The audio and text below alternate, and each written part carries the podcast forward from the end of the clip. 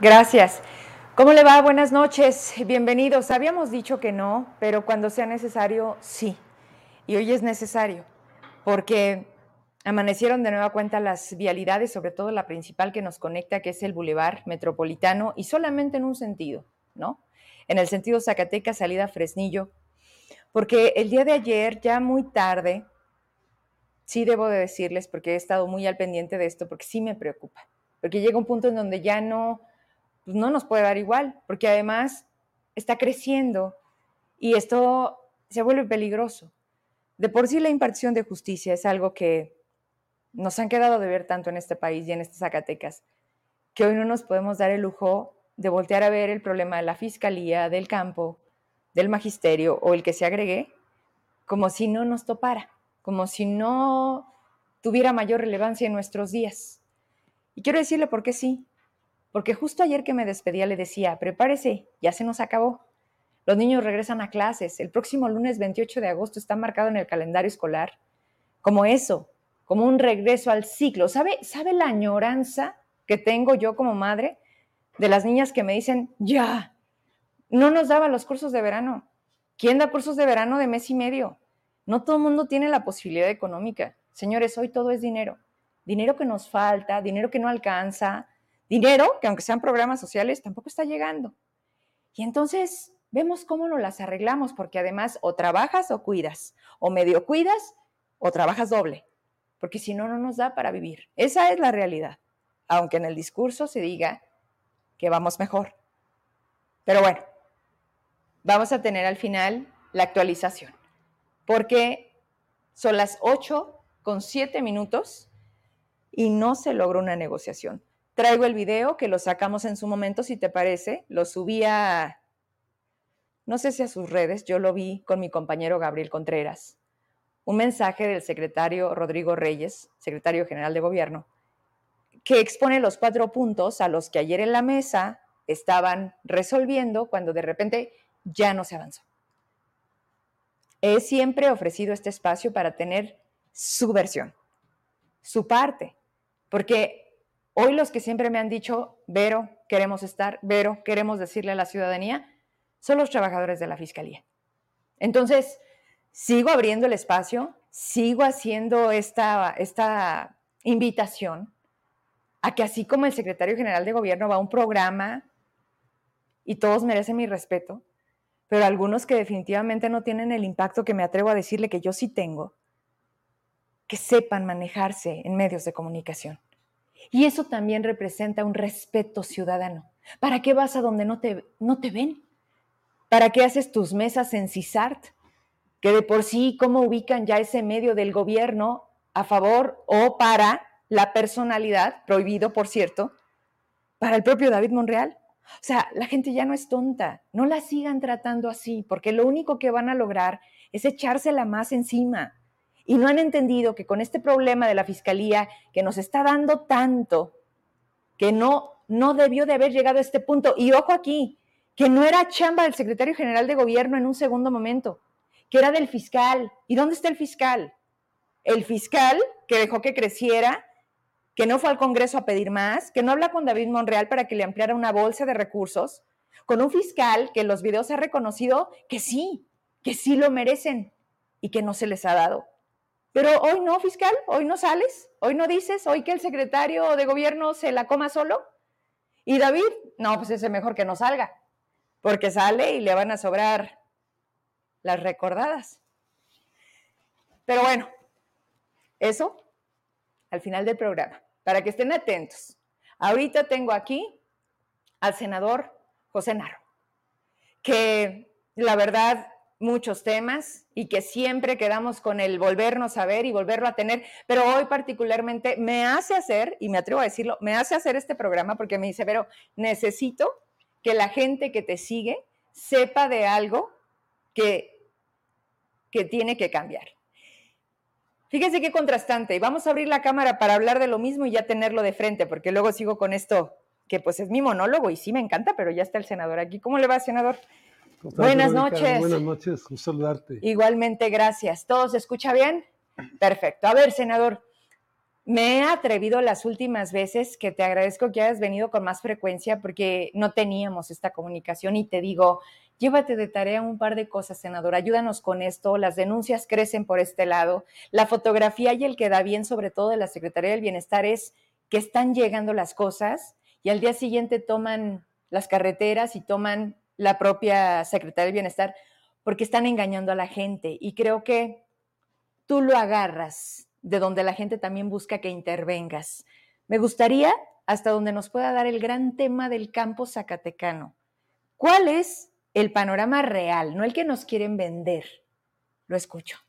Bueno, eh, la propia Conagua reporta que cerca del 80% de la superficie de la tierra no se ha mojado lo suficiente como para poder sembrar, 80%. 80%. Aquí en Zacatecas se calcula que un 60, 66%, casi dos terceras partes de la superficie de Zacatecas tiene el grave problema de la sequía.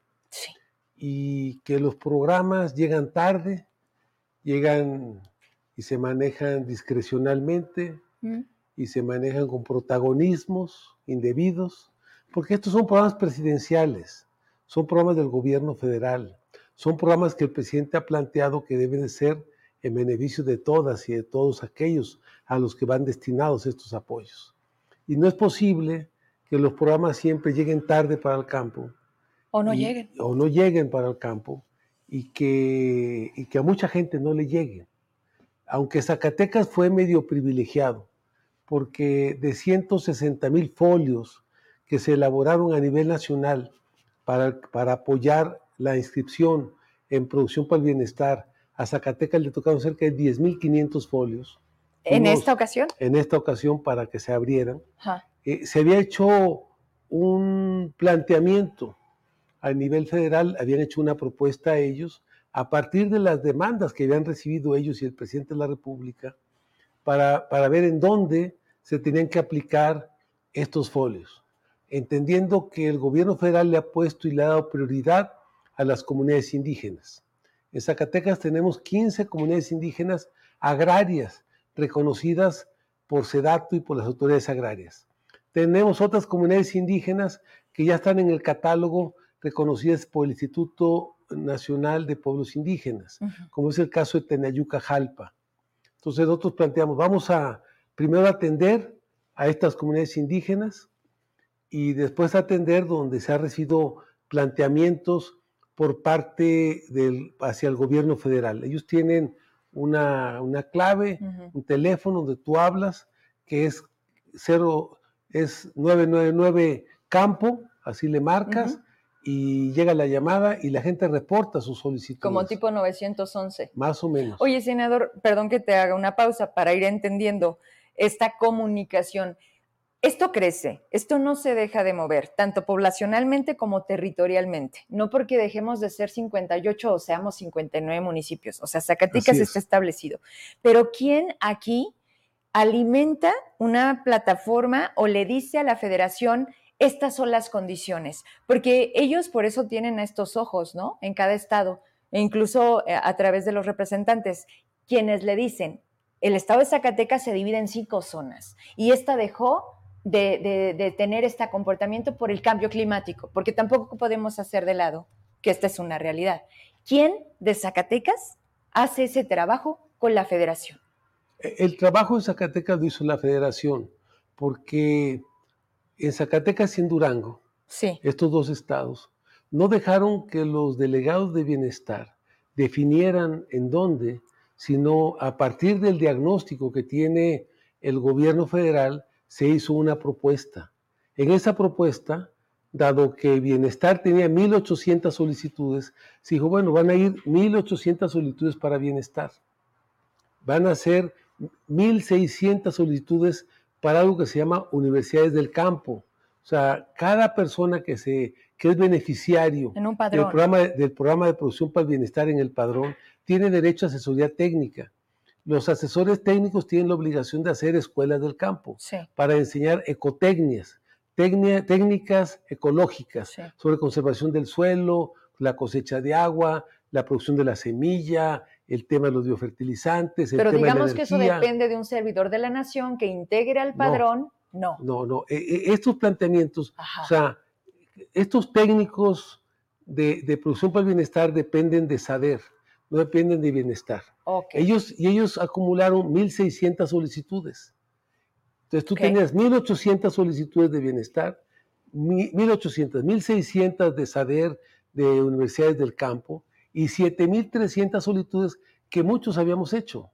Muchos zacatecanos habían hecho llegar al presidente de la República, habían hecho llegar a SADER, como, como, como parte de un padrón prioritario, entre ellas estas comunidades indígenas por ejemplo, la comunidad indígena más grande de Zacatecas es la comunidad de Tlaltenango, Tocatiquis y Cacalco. Son 2.000 comuneros que están afuera del padrón de producción para el bienestar, siendo áreas prioritarias para el propio presidente. Está la comunidad de San Lucas, San Lucas de Tepetitlán, del municipio de Florencia, Benito Juárez, este, que, es otra comunidad indígena. Pero eso es saber.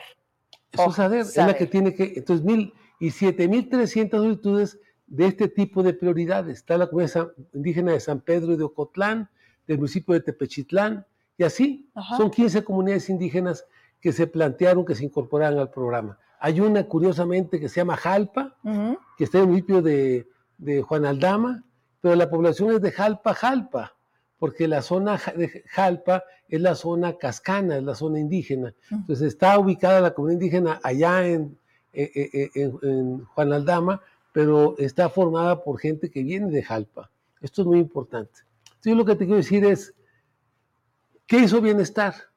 Abrió todas las ventanillas en el Estado. No tomó en cuenta el padrón que le habían mandado de México. ¿Por qué? Lo ignoró. No, pues porque piensan, creen que no tienen ojos que los vayan a ver. Están acostumbrados. Hasta hoy no ha habido ojos. Hasta, hasta están acostumbrados a hacer lo, que, les da la gana. Que les da la gana. Pero bueno, nosotros ya presentamos un recurso, un documento ante el presidente de la República. Él sabe de lo que está pasando ahora en Zacatecas. Hasta hoy lo sabe, senador. Bueno, yo digo porque, perdóname, esto lo digo yo porque ella misma lo presume. La secretaria del Bienestar, Verónica Díaz, dice, a mí no me tocan. Así como dice, ¿qué dije? La secretaria. la delegada, la misma, sirve para lo mismo. Está igual que Pérez Compián. ¿Quién los protege? Y además dice, a mí no me tocan porque soy amiga de la esposa, porque les cuido al hijo. A ver, esto es absurdo, ridículo, senador. Que además la gente se lo come. No es cierto.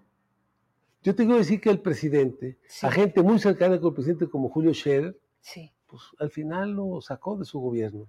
El, presidente no va a proteger impunidades, no va a proteger que, que sus programas sean manipulados, sean usados en forma eh, mala, negativa, no sean tratados contra... Por poner un ejemplo, te voy a decir, llegaron los folios al municipio de Morelos, llegaron 50 folios, hay 10 servidores de la nación, mm. ¿qué hicieron? A cada servidor le dieron 5 folios. Cuando se instaló la mesa de registro, ¿Ya estaban entregados? Ya estaban entregados. ¿Qué hicieron los servidores? Pues afiliar, empadronar a quien quisieron, sus ¿eh? parientes, sus amigos, sus conocidos. Oye, eso es entonces, logró que viniera una supervisión de México. ¿Cuándo vinieron?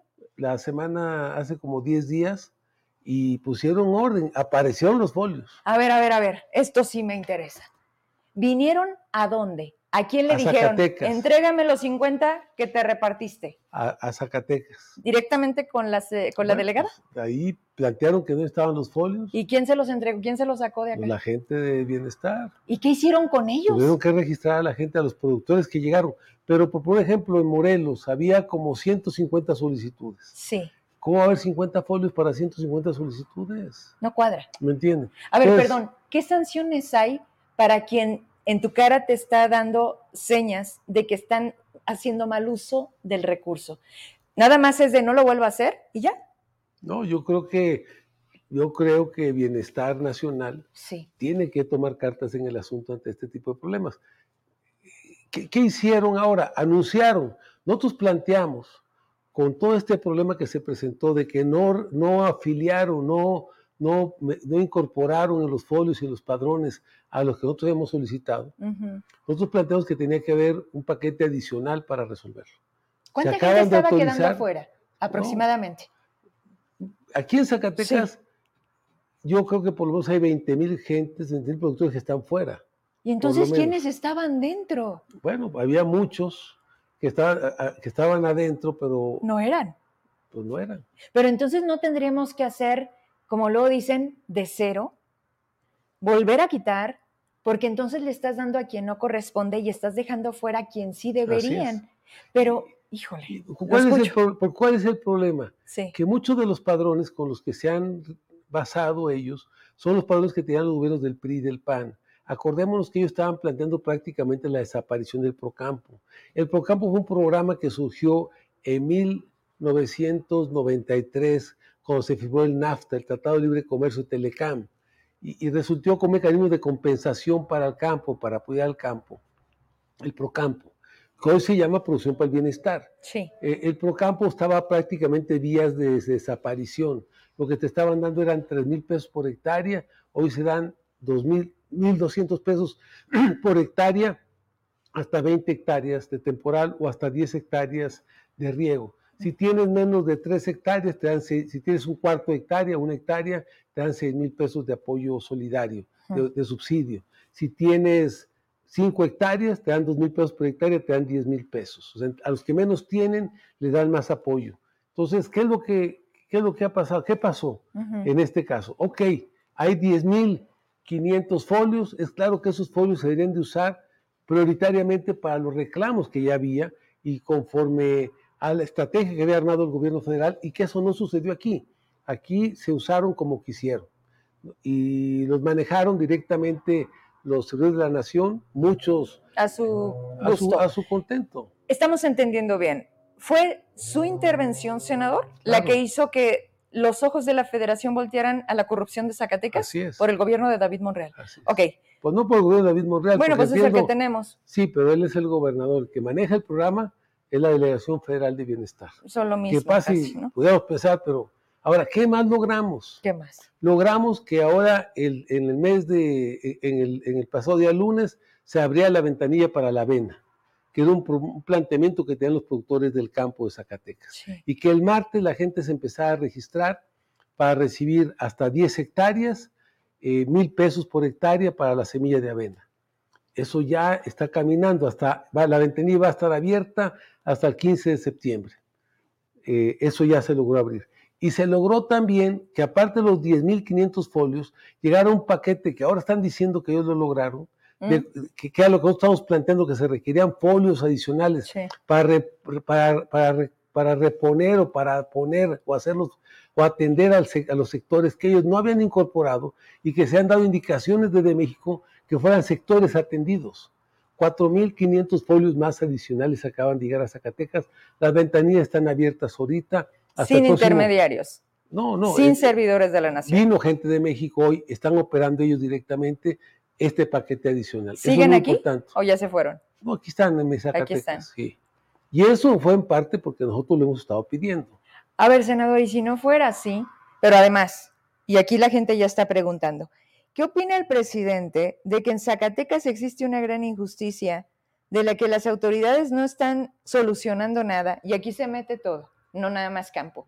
Pero he tenido aquí en el programa a gente del Parlamento Campesino que me han entregado documentos con el sello de la presidencia, con el nombre incluso de la persona, quiero pensar que atención ciudadana que se encuentra en ese momento, en donde así como llegan y que no es gratis, sabemos que trasladarse a Ciudad de México tiene un costo y un esfuerzo pues se regresan con la esperanza de que ese sello en algún momento tope a los ojos del presidente. Bueno, yo, quiero decirte que esto lo hemos logrado nosotros, pero también seguramente muchos zacatecanos más han intervenido para que estas cosas se empiecen a atender. Hay compañeros como Fernando Galván que han intervenido, hay otros dirigentes campesinos que también han intervenido. Pero eso, voy, es que no ha pasado nada. Al contrario, ya está pasando. han desaparecido gente les quitan los ejidos y quiero aprovechar porque siempre, siempre viene, vemos un poco de luz en algunos temas, pero se nos juntan otros tres. Hay un nivel de corrupción al interior del registro agrario, que sabemos que está al frente el esposo de la secretaria de Educación, Pérez De la Procuraduría Agraria. a ver, son dos cosas ¿quién es él? ¿Quién es él y, y, con qué calidad los ponen? Yo, perdón, y me acuerdo de él, era chofer de Ricardo Monreal. O sea, senador, algo estamos haciendo muy mal. Y, y no me puedo dar el lujo de dejarte ir sin que entendamos dónde está realmente el problema. Robarse los apoyos no es nuevo. Lo hicieron los gobiernos del PRI, del PAN y lo están haciendo de manera ejemplar los de Morena. Pero no todos, ¿eh? O sea, algo estamos luchando para que esto cambie, se corrige y los apoyos, como lo ha dicho el presidente, le lleguen a quien le deben de llegar, son los pequeños productores del campo. Y, y, seguramente estos folios que fueron mal hechos no van a pasar la prueba, no van a poder ser incorporados, porque no cumplen con la norma ni con los requisitos. Esto es muy importante decirlo.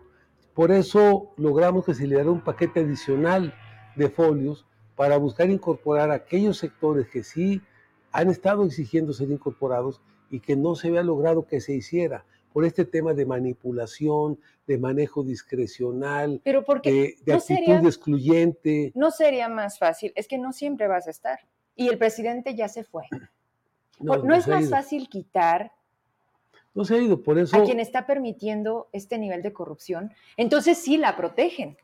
Alguien protege a la delegada del bienestar para que haga, deshaga y utilice como le dé la gana. Y nada más allá vaya y ponga la cara de yo no fui. Y nadie la quite. Ese es el mensaje de la ciudadanía.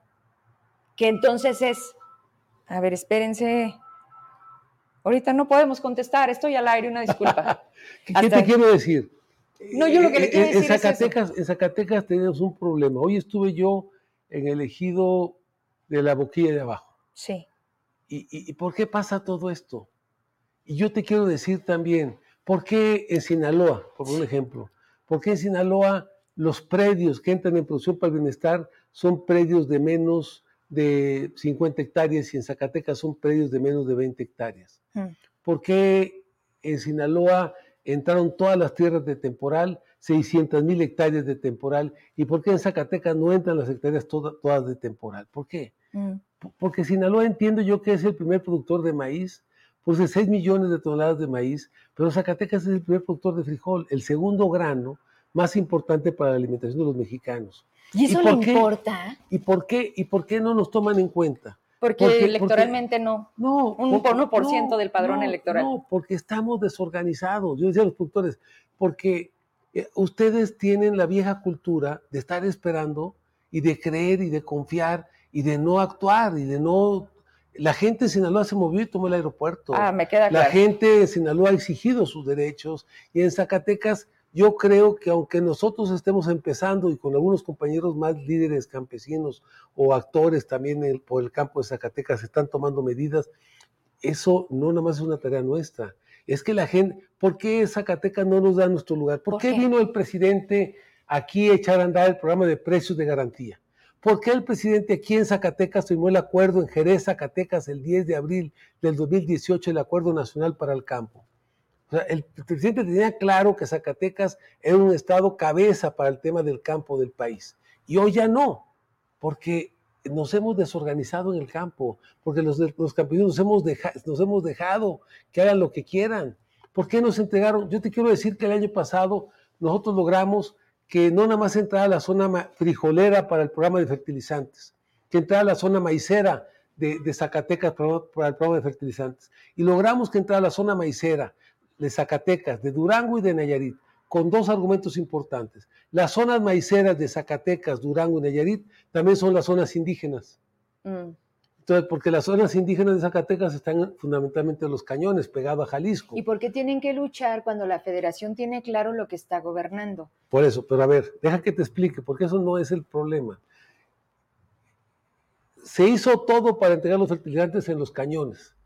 En Durango entró la zona, la zona frijolera de, Durango, es la zona de los valles, mm. lo que es Puanas, eh, Nombre de Dios, Victoria, toda la zona de los valles. La zona de la sierra, Mezquital, Mezquital, y la zona de la sierra, la zona maicera, la zona indígena, la zona más pobre. En Nayarit, la zona maicera es la mesa del Nayar, la mm. zona indígena de, de Nayarit. La zona frijolera es la zona que está pegada a, prácticamente a la costa. Santiago es una zona muy importante en la cosecha o en la siembra otoño-invierno, donde está más fresco y el frijol tiene otras condiciones. tiene las condiciones para la cuestión climatológicas. Entonces, el fertilizante se entregó, se entregó en Nayarit, se entregó el fertilizante en Durango, pero en Zacatecas no se entregó el fertilizante. Se armaron las bodegas, se ubicaron las bodegas, se contrató al personal, se trajo el fertilizante, se iba a operar el. ¿Por qué no se entregó? Porque Bienestar no validó los padrones de, de, de, de los cañones. Por sus y calzones, Nada más. Entonces, pues, ¿por qué es tan difícil entender que la chingada cabeza que está podrida y no permite que las cosas pasen? Pues, hay que, ¿qué necesitamos hacer? ¿Qué? Que los productores rurales de este estado se organicen para defender sus derechos. No pueden seguir conculcados su derecho al fertilizante. Dicen de los programas sociales en el artículo cuarto de la Constitución. Los programas sociales del presidente son programas universales, son programas obligatorios, son programas para todos, son eh, no es una migaja, una limona la que te están dando, es un derecho que tú tienes a esos programas. ¿Por qué no te los dan? Porque, no quieren. porque no quieren, porque tú te has dejado también que no te los den, o que los manipulen, o que aparezca el protagonismo. Creo que necesitamos que el sector del campo se organice, se ponga de pie en Zacatecas. Como los de la fiscalía. y luche por sus derechos. O sea, el punto es que siempre tengamos esta ciudad cerrada. No, no Porque volteemos a todos los sectores. No necesariamente. ¿A, cuál, fíjate, cuál es la esencia del gobierno? ¿Cuál es, senador? La del gobierno estatal, el gobierno federal. Del que sea. la, la, esencia debería ser atender a la gente, ser un gobierno que le sirva, como lo ha hecho el propio presidente. Para dignificar la política significa cuando uno la pone al servicio de la gente. Lo que tenemos que hacer es que sea un gobierno que se ponga al servicio de la gente. Y ahora tú y me los programas del presidente. Que tenemos que hacer un Zacatecas que le diga a los políticos que se pongan a trabajar, que vayan al bienestar y le exigen un derecho que está y que el, presidente todos los días en la mañana dice, yo cumplí. Fíjate nada más que contradictorio. Y te enfrentas tú a eso. Sí, nada más, lo que yo te digo a ti, Verónica, es... Me regalas agua cuando puedas. No en todos lados las cosas operan como operan en algunos estados. No, Zacatecas es, especial. Es especial. Pero siempre. ¿Por qué? Porque en Zacatecas se definieron los criterios para el programa de producción del bienestar y en Durango, desde México, y no se dejó a que la delegación sea la, fuera la que definiera la estrategia para aplicarlo. Porque saben que aquí en Zacatecas las cosas no operan como se deben de operar. Y de todos modos. Y ahí llegó, entra David Monreal, ¿no? Y de todos modos llegó el programa y hicieron lo que quisieron. O sea, ¿me entiendes? ¿Qué hicimos nosotros? Bueno, pues decir que las cosas no se han hecho como se deberían de hacer. Y estamos planteando, exigiendo que las cosas se hagan bien. Y que a los que les debe llegar el programa, como lo ha planteado el presidente, le lleguen los programas a la gente. Para eso se ha hecho. Este año se estipularon, se dieron 1.200 millones de pesos más para ampliar precisamente el programa de producción para el bienestar, para que la gente que estaba afuera pueda ser incorporada. Y todavía, aunque incorporemos todavía estos 4.500 folios adicionales, Va a haber gente que queda afuera. Y siempre. Nunca alcanza la sábana. De los 160 mil, 150 mil que se van a incorporar ahora en este paquete, estos, estos 4.500 adicionales también van a ayudar, pero no van a resolver todo el problema. Y te adelanto el segundo informe de David. David no hace otra cosa más que estar en los eventos de entrega de apoyos del bienestar. Fíjate nada más. Por eso te digo, claro que tiene que ver, aunque no sea un tema estatal. El punto es que aquí queda este coto. ¿Por qué? Porque, porque lamentablemente cuando tú no tienes una estrategia ¿Mm? como gobierno estatal, pues tu, único, tu única actividad o tu actividad fundamental es ir o buscar eh, apropiarte ¿De, los programas federales ¿Mm? para aparecer. Por, ejemplo, yo creo que está muy mal que cuando van a inaugurar los bancos de bienestar a los ¿Mm? municipios, no tomen en cuenta a los presidentes municipales. Y más si no son de Morena pero todavía los de Morena no los invitan. ¿eh? No invitaron al de, al de Moyagua, no invitaron a la presidenta municipal de Juchipila, que son de Morena. yo lo que digo es, verdaderamente no es correcto, porque son autoridades y la constitución le da su lugar. Ellos son un nuevo, un nivel de gobierno diferente al que tú tienes que tomar en cuenta. El propio presidente de la República los toma en cuenta. ¿Por qué tú no los vas a tomar en cuenta? Porque desde arriba no hay manotazo, porque entonces aquí, en resumen, estoy entendiendo que el presidente no castiga igual y que entonces dejar suelto a Zacatecas como lo están haciendo. O tienen confianza en que pueden entender que las cosas pueden cambiar. ¿De parte de quién? Bueno, pues, o sea, ¿el presidente en quién confía? ¿En usted, senador? No, confía en, sus operadores nacionales. ¿A quién tiene en México? pues, a Carlos Torres, ¿no? Carlos Torres le da indicación al presidente de que vea que las cosas se hagan bien en bienestar en Zacatecas. Pero a veces ni a Carlos Torres le hacen caso, ¿me entiendes? Por eso hoy están mandando gente de México para supervisar que las cosas se hagan bien. ¿Esto, esto qué nos dice? Que, no hay castigo, que no, hay sanción, que pueden esto lo que nos dice es que no hay la confianza que, que se dice que se, que se le tiene. ¿A la que dice la delegada? Claro, pues ahí están los hechos. No, pero se contrapone un escenario de mayor fortaleza porque termina siendo lo que se decide. No, no necesariamente. Por eso están mandando a la gente de México. No nada más por mí, porque ellos también se están dando cuenta que las cosas no se hacen como deben de hacer. Pero ya se acabó. Hay que acabar, hay que hacer. No, ya se acabó porque ya se va Andrés Manuel. No sé quién sigue. Pero, pero las cosas pueden cambiar todavía. Falta un año este, prácticamente todavía de gobierno. ¿Y les interesa Zacatecas? Y nos interesa Zacatecas. Al, proyecto de la Cuarta Transformación, Zacatecas es muy importante. ¿Y por qué dejaron que llegara Es el centro. Explícame esa negociación. Ya sé que no es parte de la entrevista, pero sé que le entras. Ricardo Monreal, ¿ya viste lo que dijo ayer? Él ya se va a Ciudad de México. Ya no le importa ser corcholate y poder ser gobernador hoy David Monreal fue por un arreglo con el presidente? no importaba quién fuera, si fuera Fito Bonilla, ¿era David quien tenía que llegar a Zacatecas?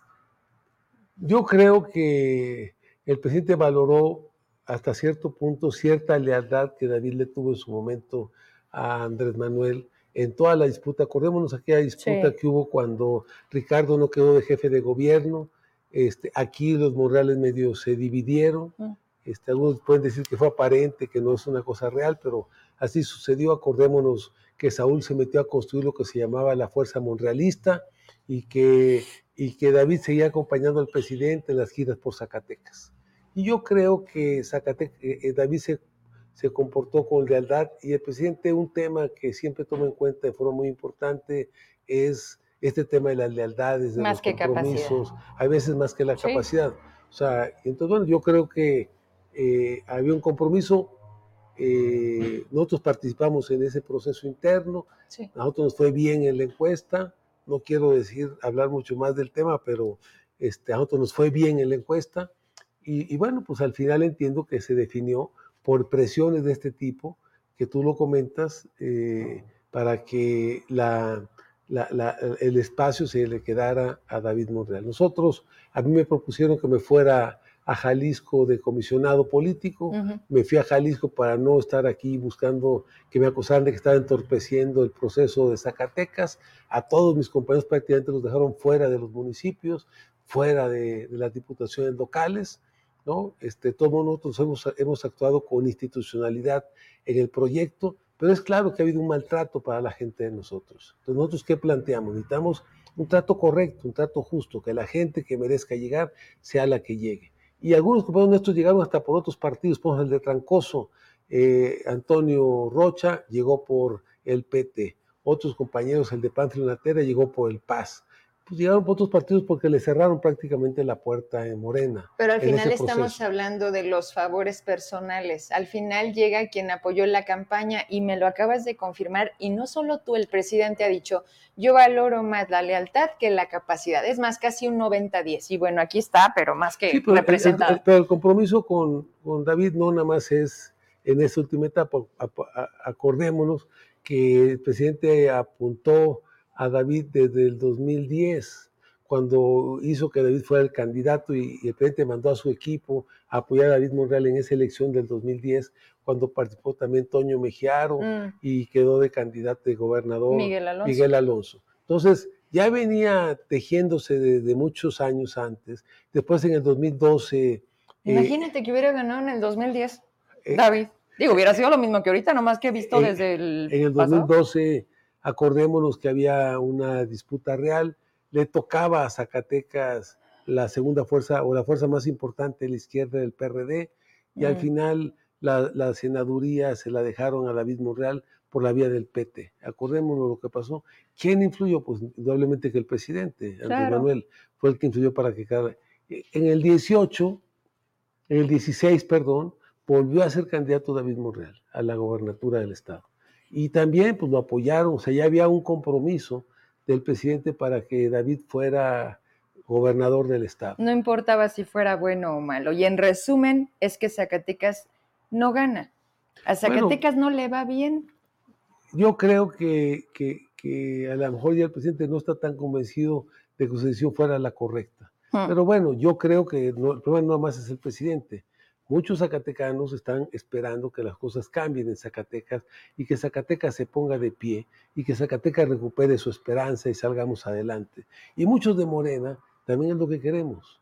Creemos que las cosas se pueden hacer bien en Zacatecas y estamos trabajando como este tema que te estoy comentando del campo de Zacatecas, el hecho de que ha llegado el fertilizante y por primera vez llega el fertilizante a los cañones, a los maiceros de los cañones, que es muy importante, y que haya 56 mil beneficiados ahora para el tema del fertilizante es muy importante que hayamos logrado que se incorporara también 1.200 millones de pesos más para ampliar el programa de protección para el bienestar, a lo mejor nos van a poder integrar a todos, pero es un avance importante. Y que Zacatecas casi logre 15 mil de esos beneficiados es verdaderamente es un paso fundamental para Zacatecas, porque Zacatecas, a diferencia del país, donde el 20% de la población nacional depende del campo y el 80% vive en la ciudad, en Zacatecas todavía el 35% de la población vive en el campo de Zacatecas. Entonces, Zacatecas todavía depende en gran medida de la producción primaria y la producción del campo de nuestro estado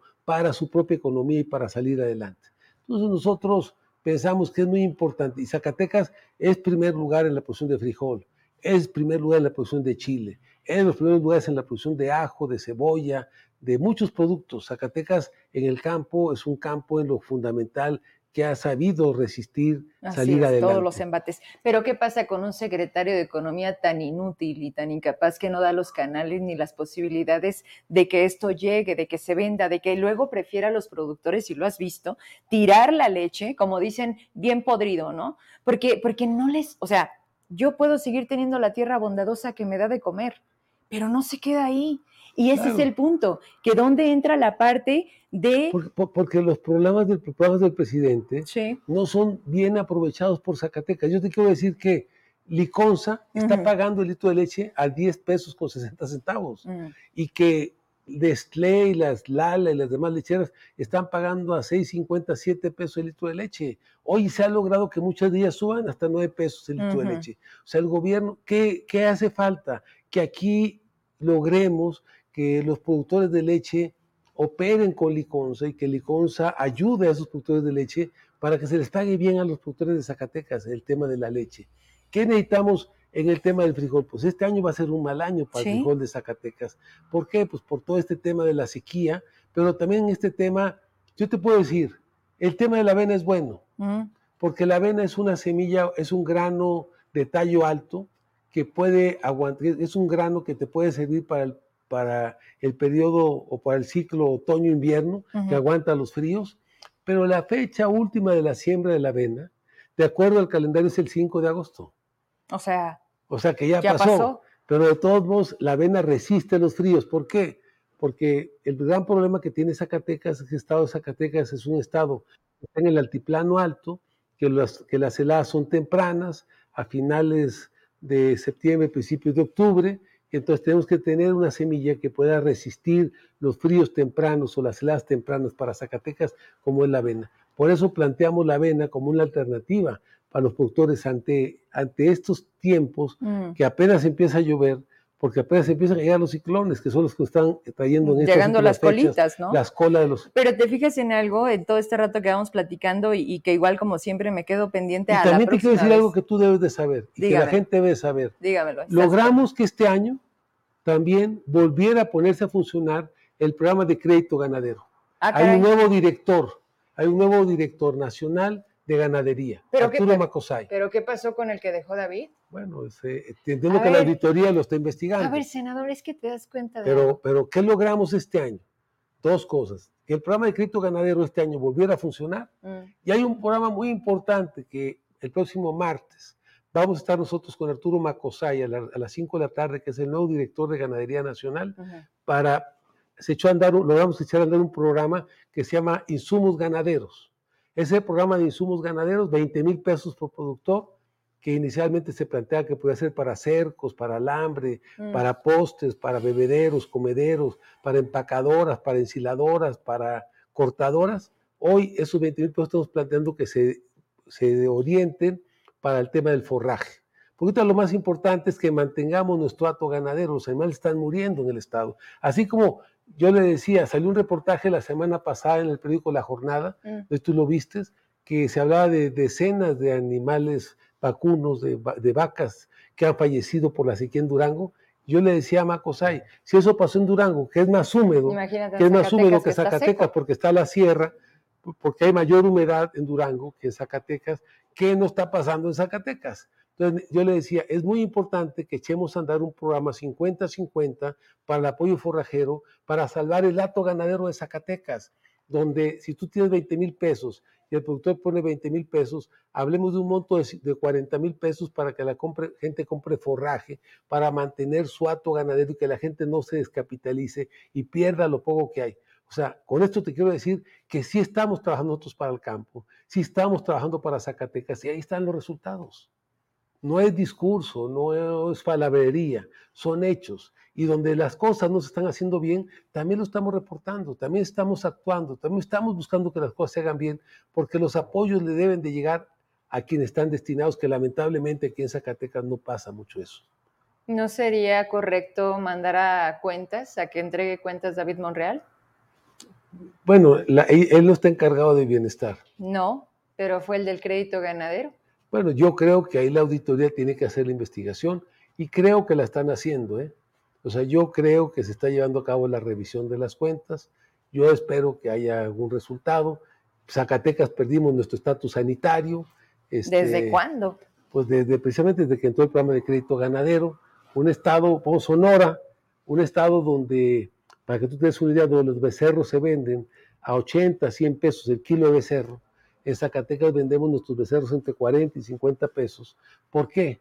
Porque tenemos, hemos perdido nuestro estatus sanitario, entonces los becerros se tienen que vender casi a la mitad de lo que valen en otros estados del país, que tienen un buen estatus sanitario, o sea, que tienen... Sí, pero si no cuentas con eso, totalmente se, no puedes exportar tus animales. Claro. ¿Y a quién le toca eso? Hace campo. Hace campo.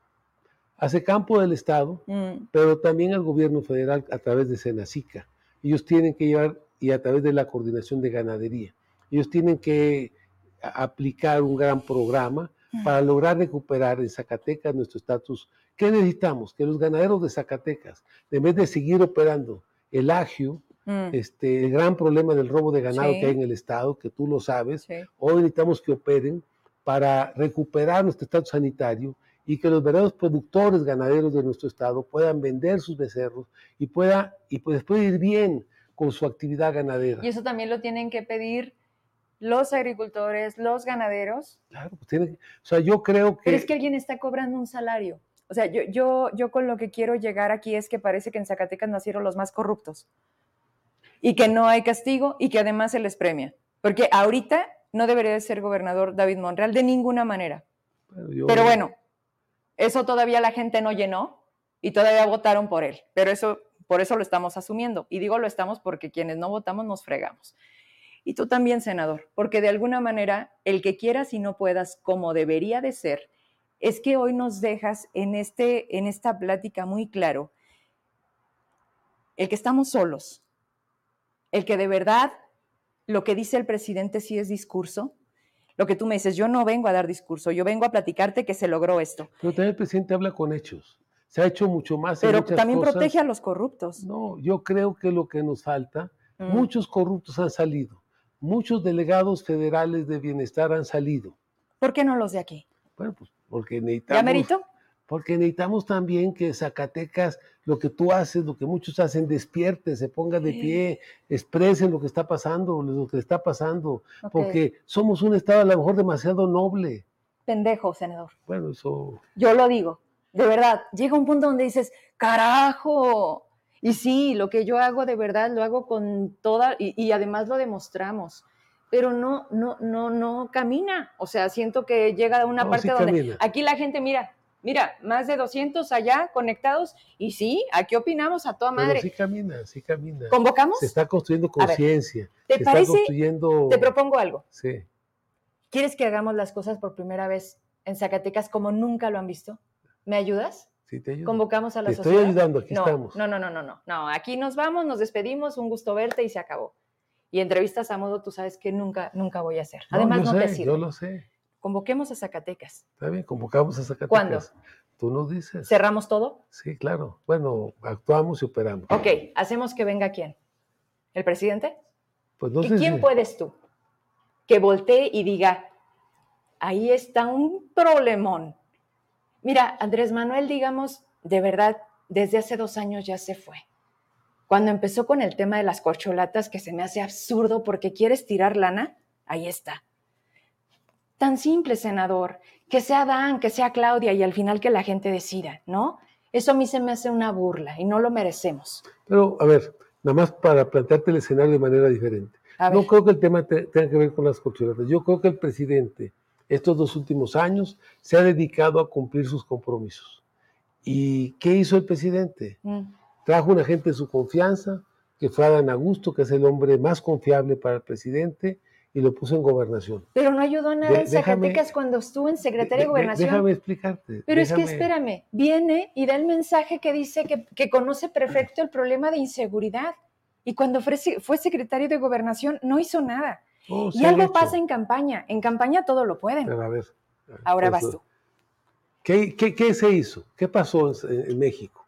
El presidente se ha dedicado a ver sus programas y a ver sus proyectos. Tiene dos años haciendo eso. No es que hace dos años echó a andar las cocholatas, tiene un año y medio, dos años. ¿Dónde está ahorita el presidente? No sé. Ahorita está, seguramente andaba, hoy va a estar en, iba a estar en Guerrero, o mañana va a estar en Guerrero, y después va a estar en Oaxaca. ¿Qué anda viendo el presidente? Pues sus programas, las financieras para el bienestar, sus carreteras ecológicas, sus programas, sus proyectos. ¿Qué, hizo la semana pasada? Fue a ver lo del Tren Maya. ¿Qué hizo la otra semana? Pues lo del, lo de la, lo del corredor interoceánico y lo de la refinería. ¿Qué mm. hizo la otra semana? La semana del agua. Fue a ver lo del, lo del sistema del agua potable del Centenario, que está en Nayarit, fue a ver las dos presas de, de Sinaloa, fue a ver lo del agua saludable en Torreón y fue a ver lo de la presa lo de la segunda presa del cuchillo en Nuevo León y fue a ver lo del zapotillo en Jalisco. ¿Qué anda viendo el presidente? Sus programas, o sea, cómo van operando sus programas, cómo están los proyectos estratégicos de él. Lo que a, él le interesa. ¿A quién le dejó, a quién le dejó la gobernabilidad en México? Pues a Dan Augusto en ese momento. ¿Quién tuvo el trato con los gobernadores? Y mira hoy a quién dejó. ¿Quién? Pues a Luisa María, ¿no? A esta... Entonces, yo lo que digo, ¿quién tendría que venir? Pues tendría que ver la Secretaría de Gobernación ahí, a él le dejó la gobernabilidad del país. Él es el que tenía el trato con los gobernadores, el trato con la Corte, el trato con el Congreso Federal, el trato con los partidos. Y muchas cosas salieron. Sí. Muchas cosas se entendieron. Salió la ley minera, con un acuerdo con los mineros. Se tomó el aeropuerto de Culiacán, que lo comentábamos hace un rato. ¿Y quién negoció con los productores de maíz en, Sinaloa? Adán Augusto. Adán Augusto fue el que resolvió. Muy malo, ¿eh, Adán, por cierto? Muy mala experiencia con Adán Augusto. Pero se resolvió las cosas. Intolerantes, eh, el eh, tipo mal. Y gracias por tu intervención. Pero no fue él. Tú sabes que no fue ¿No él. fue él? No fue. ¿Fue Ricardo Peralta? Bueno, no sé quién haya sido. Estabas enfrente, senador. Yo estaba enfrente. Defiende lo y tuyo. Yo, no, por eso. Pero yo también te defiendo a ti, te defendí a ti. Porque tú como periodista tienes un derecho pero hablaste, yo permití que te acercaras, Mira, te ayudamos para que ¿Cuántas veces mencionan a los medios de comunicación en un discurso? ¿Por qué contra los medios de comunicación? Por lo que les han demostrado, latinos particularmente. O sea, a la gente. Latinos. Sí. ¿Sí? O sea. Pero no fue una actitud de Adán, y tú lo sabes. Tú sabes quién hizo la burbuja alrededor de Adán. Tú lo sabes. Por algo lo hacen, porque es una indicación de Adán. No. A mí que no se me acerque y menos la de latinos. y mira que llegué como Verónica Trujillo, por eso te digo, esta la, guardo, la guardo. Eso no fue, no fue una, una actitud, no fue una instrucción, un comentario de Adán. Hay gente que hace las cosas porque cree que así va a congraciar. y pues tú lo sabes. Y tú, y tú viste y a ti te contestó Adán, te trató con respeto, te dio tu lugar. Digamos, se vio obligado Bueno, pero lo hizo, o sea, no denegó. ¿Y, y ese quiere ser presidente de México? Es una gente abierta es el, e, e, es el, es, el mejor candidato. Pero, Adán no me, no me importa. Adán no va a ser presidente. A mí me interesa que por Zacatecas sí. Veamos la encuesta de hoy de la OEM. No, pues encuestas a modo. Mira, David Monreal dicen que ya subió al lugar 33. Ah, no vea. No hay 33, hay 32. Ya lo sé, pero si se pudiera más abajo, hasta abajo. ¿En qué lugar? Sigue igual, no se ha movido. Sigue igual, no se ha movido. Fíjate. ¿Y le importa? No. Bueno, Tú dices que nosotros podemos hacer yo, Yo creo que Adán ha sido el mejor proyecto. De, del 5% con Nacional, mm. Está en las encuestas, está en el cierre. Tú piensas que no va a llegar, yo pienso que vamos a ganar. Y veamos los eventos que ha hecho Adán Augusto en todo el país. Con acarreo. No, no, no, veamos. Te enseño los camiones, las fotos. Yo estuve ahí. Por eso te digo, ¿para qué seguir haciendo la misma política de siempre y querer cambiar el México que no quieren cambiar. ¿Por qué te quejas del cuando el Morena sigue haciendo lo mismo? Yo vi el evento, pero mira, ese no es el tema que nos tiene hoy aquí. Yo reconozco donde se hacen las cosas, pero mayor tengo que estar donde no están haciendo nada. Y por eso cuando me dices, tú te quieres reelegir. Yo aspiro a que los zacatecanos me tengan confianza, y tengan la definición de ayudar, de ayudar para poder seguir ayudando a nosotros. Queremos seguirle sirviendo a Zacatecas y aspiramos a poder seguir ocupando ese espacio para ponerlo al servicio de los zacatecanos y de las zacatecanas. Con esta me despido por hoy y te espero pronto. ¿Cómo le vas a entrar con los... Ya sé que eres senador, pero no dejas de ser representante del Estado e influyes yo te hago la propuesta, invitamos a quién para que venga a ver todo el desmadre que tiene David Monreal, de la mano de la delegada del bienestar. Y otra, o sea, ok, independientemente ¿Quién tiene que venir, verdad? ¿Quién tiene pues que tiene que venir la secretaria de Gobernación. Nos guste o no nos guste a todos, ella es la responsable de la política interna del país. Ok. Entonces, pues tenemos que, o sea, yo lo que, pues, claro, pues, ¿qué tenemos que buscar? Que venga quien, quien le toca ahora atender ese tema. El presidente, ¿qué está haciendo? Yo ya te dije lo que anda haciendo en este último año. Sí, él está ocupado, por eso tiene titulares. Claro. Y, en el tema de gobernación, lo que no había hecho antes, hoy se ha delegado la tarea de la gobernabilidad en ellos, en la Secretaría de Gobernación. Yo creo que necesitamos que la gente de gobernación venga a Zacatecas, en todo caso. Si tú estás de acuerdo, yo puedo invitarla, invitarlos y buscamos un diálogo con la gente, con la sociedad, para que escuchen lo que opina de lo que está pasando en Zacatecas y ayuden a resolver los asuntos. Tú dices, la seguridad pues, está un gravísimo, gravísimo. ¿Qué tenemos que hacer? Pues poner que han maquillado los datos, e incluso el propio Adán en el discurso maneja que han bajado los homicidios dolosos, pero es porque eso se convirtieron en otro concepto de delito. Entonces, es mentira. ¿Por qué se fue la titular de la comisión de búsqueda? Renunció antier? Bueno, porque es un problema que ha seguido creciendo. Pero porque le, pidió, le pidió Encinas que dejara de decir esas cifras infladas, porque al presidente no le conviene decir la verdad. Entonces es un presidente que quiere tener... Pero, pero se ha atendido un poco el tema de la ciudad de Zacatecas, a pesar de lo que tú comentas, sí, sí se ha atendido, o sea, yo creo que hoy hay mejores resultados que lo que tuvimos en los dos, tres años anteriores. O sea, sí hay con este tema de la FRIPS, eh, la verdad es que la Policía Estatal ha jugado un buen papel, que la Guardia Nacional también. Se han desmantelado muchos grupos, se han quitado muchos campamentos, muchas casas de seguridad han sido localizadas, mucho armamento se ha recogido, mucha droga también. Mm. Yo estuve ayer, antier, Ayer estuve con el secretario de la Marina, de la Marina con el almirante Ojeda, y acaban ellos de recoger en dos embarcaciones cerca de las costas de Nayarit más de cuatro toneladas de cocaína. O sea, no había sucedido eso en todo un sexenio. Hoy, en dos detenciones, detuvieron lo que no pasó en el sexenio de Peña Nieto ni en el sexenio de Felipe Calderón. En dos. ¿Cómo le explicas a las esposas, a las viudas, a los huérfanos, a todas las personas que todos los días, y basta con que volteemos a Fresnillo, un día y parece que se suelta como pólvora.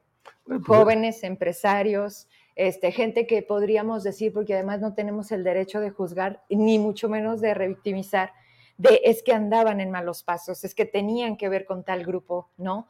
O sea, ¿cómo le explicas a esa sociedad zacatecana tan dolida, que vemos un día así y otro también, que matan, que secuestran y que desaparecen gente, y que estos números se siguen quedando chiquitos, chiquitos, cuando, cuando me dices, es que claro que hay, claro, ¿no? Pero esto es enorme, es un monstruo que, que, creció mucho por la impunidad y por la corrupción de las instituciones, porque hoy la gente, ¿sabes algo? No denuncia, porque la cifra negra es casi el 99% de lo que estamos diciendo que hay, porque la gente no denuncia, porque terminan matándolos. A las mamás buscadoras que se toman esta lucha como que no me importa, ya me mataron.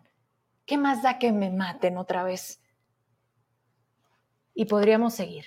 Pues yo estoy de acuerdo en que este sigue siendo, yo te lo decía ahorita, el tema de la seguridad sigue siendo un pendiente para Zacatecas, que yo creo que hay que atender, pero se ha hecho un gran esfuerzo por atender. Tú sabes que Zacatecas es de los más atendidos por, la, por el ejército, por la Guardia Nacional, pero tú sabes también que la, que, que la comisión que quien atiende estos, estas mesas de diálogo eh, eh, por la paz y por... Sí, la, vocería está de la construcción. ¿Quién lleva la dirección de ese proceso? Las autoridades locales. Sí, el gobernador. El, problema es que necesitamos también un cambio de actitud de los presidentes municipales, de las autoridades locales, ante este problema que se presenta. O sea, este problema también se ha agravado, no porque el gobierno federal no haya hecho su esfuerzo. Aquí tenemos más ejército que muchos estados del país, más Guardia Nacional, pero esa, esa guardia, e, e, esos elementos deben de ser orientados, empujados, apoyados. Eh, sí, eh, dirigidos, con estrategia, con planeación.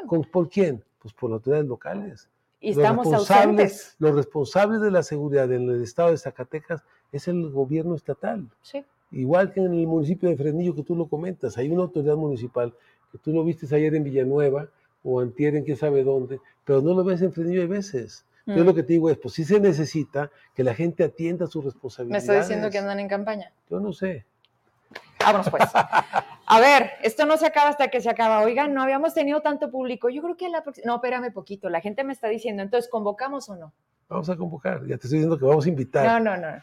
¿Cuándo? ¿Lo vemos ahorita terminando el programa? Lo vemos ahorita terminando el programa. ¿Lo lanzamos en lo inmediato? Lo vemos, claro. Urge. ¿Quieres ganar la reelección? Vamos a ganar la reelección, Dios nos va a No, no, no, no, no. Yo, yo confío en tu trabajo y en lo que tú confías de ti mismo. Tú pero espérame. No, tienes todos los elementos para resolver y llegar. Tú lo viste en Fresnillo.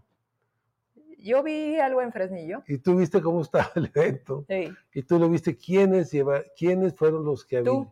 Nosotros.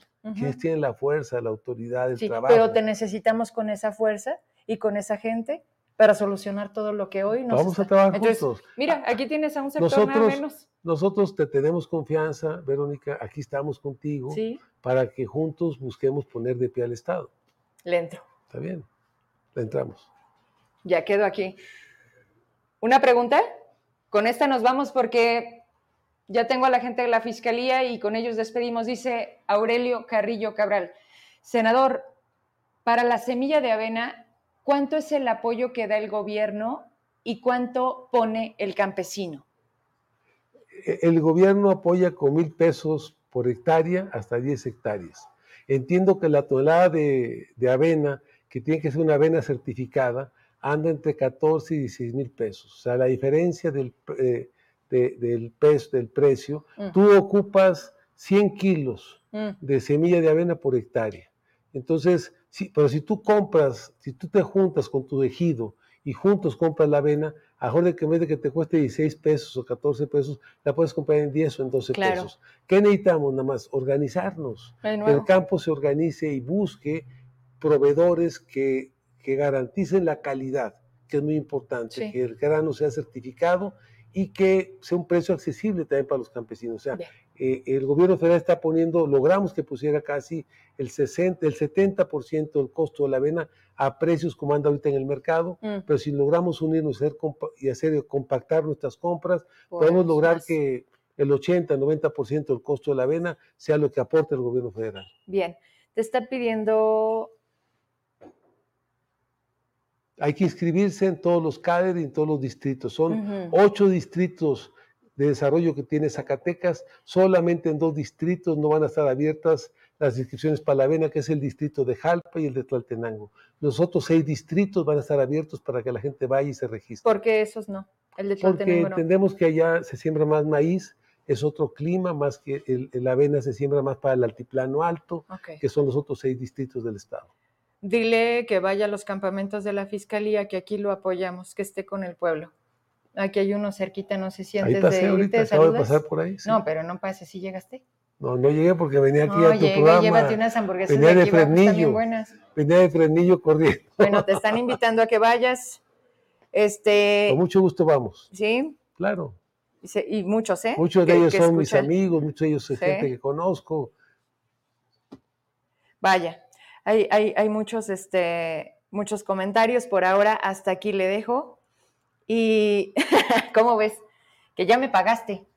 que, que, aquí ya tengo candidato. Qué rápido se asustan. No me conocen. Y si no les gusta, como siempre les he dicho, cámbiale. Gracias. Nos vemos, senador. Se viene la gente de Fiscalía. Hacemos una pausa y regresamos. gracias. Gracias a ¿Sabías que los residuos de gran tamaño necesitan un manejo especial? En Trash Manejo Integral de Basura contamos con un servicio domiciliar, responsable, consciente y organizado. En el municipio de Guadalupe, Zacatecas, en donde puedes agendar la recolección de aparatos eléctricos y electrónicos como computadoras, estufas, ventiladores, muebles, colchones y otros objetos. Comunícate con nosotros a número telefónico 492-264-8597 en donde te indicaremos el día y horario en el que podremos pasar por los residuos que no pueden transportar los camiones recolectores. Recuerda, este servicio está disponible únicamente en Guadalupe. El año de 1998 marcó mi inicio en el maravilloso mundo del periodismo. Primero en la radio me enamoré de los medios, después la televisión. Con solo cinco minutos de dos horas de programa hicieron que las levantadas a las 5 de la mañana valieran la pena, porque de manera casi inmediata me confiaron conducir un noticiero y de ahí para adelante hasta lograr el horario estelar. Combinar los medios con otras responsabilidades siempre ha sido parte de mis días. La perseverancia ha dado ya a un público fiel que sigue cada paso que doy. Trabajamos todos los días para consolidar esto y ser una alternativa libre e independiente. Medios hay muchos y surgen más a cada momento, pero ahí radica el reto, en el cambio, la innovación y lo que difícilmente pocos tienen, muy pocos, la oportunidad de decir las cosas como son. Hoy nos mienten como estrategia y está funcionando. Vivimos en la era de la incertidumbre y el problema no es vivir en una sociedad que acepta la mentira, sino en una que rechaza la verdad. Hemos pagado numerosas veces el precio de decir la verdad, pero amamos hacerlo y lo seguiremos haciendo. Señalaremos a los que se sienten intocables, haremos visible lo que denuncia la gente. No importan colores ni los partidos. Que la gente se informe para tomar mejores decisiones, no solo individuales, sino colectivas. Este es un año importantísimo en todos los sentidos, más en lo político. Muchos actores sin menor mérito quieren seguir en el poder. Nuestro trabajo será mostrarles quiénes son y por qué ahora sí, según ellos, cumplirán o mínimo porque tienen el descaro de seguir diciendo que confiemos en ellos. Vamos por todos, incluso por los que no quieren dar la cara a los cuestionamientos. Soy Verónica Trujillo. ¿Están listos? Nosotros sí. El año de 1998 marcó mi inicio en el maravilloso mundo del periodismo. Primero en la radio me enamoré de los medios, después la televisión. Con solo cinco minutos de dos horas de programa hicieron que las levantadas a las 5 de la mañana valieran la pena, porque de manera casi inmediata me confiaron conducir un noticiero y de ahí para adelante hasta lograr el horario estelar. Combinar los medios con otras responsabilidades siempre ha sido parte de mis días. La perseverancia ha dado ya a un público fiel que sigue cada paso que doy. Trabajamos todos los días para consolidar esto y ser una alternativa libre e independiente. Medios hay muchos y surgen más a cada momento, pero ahí radica el reto, en el cambio, la innovación y lo que difícilmente pocos tienen, muy pocos, la oportunidad de decir las cosas como son. Hoy nos mienten como estrategia y está funcionando. Vivimos en la era de la incertidumbre y el problema no es vivir en una sociedad.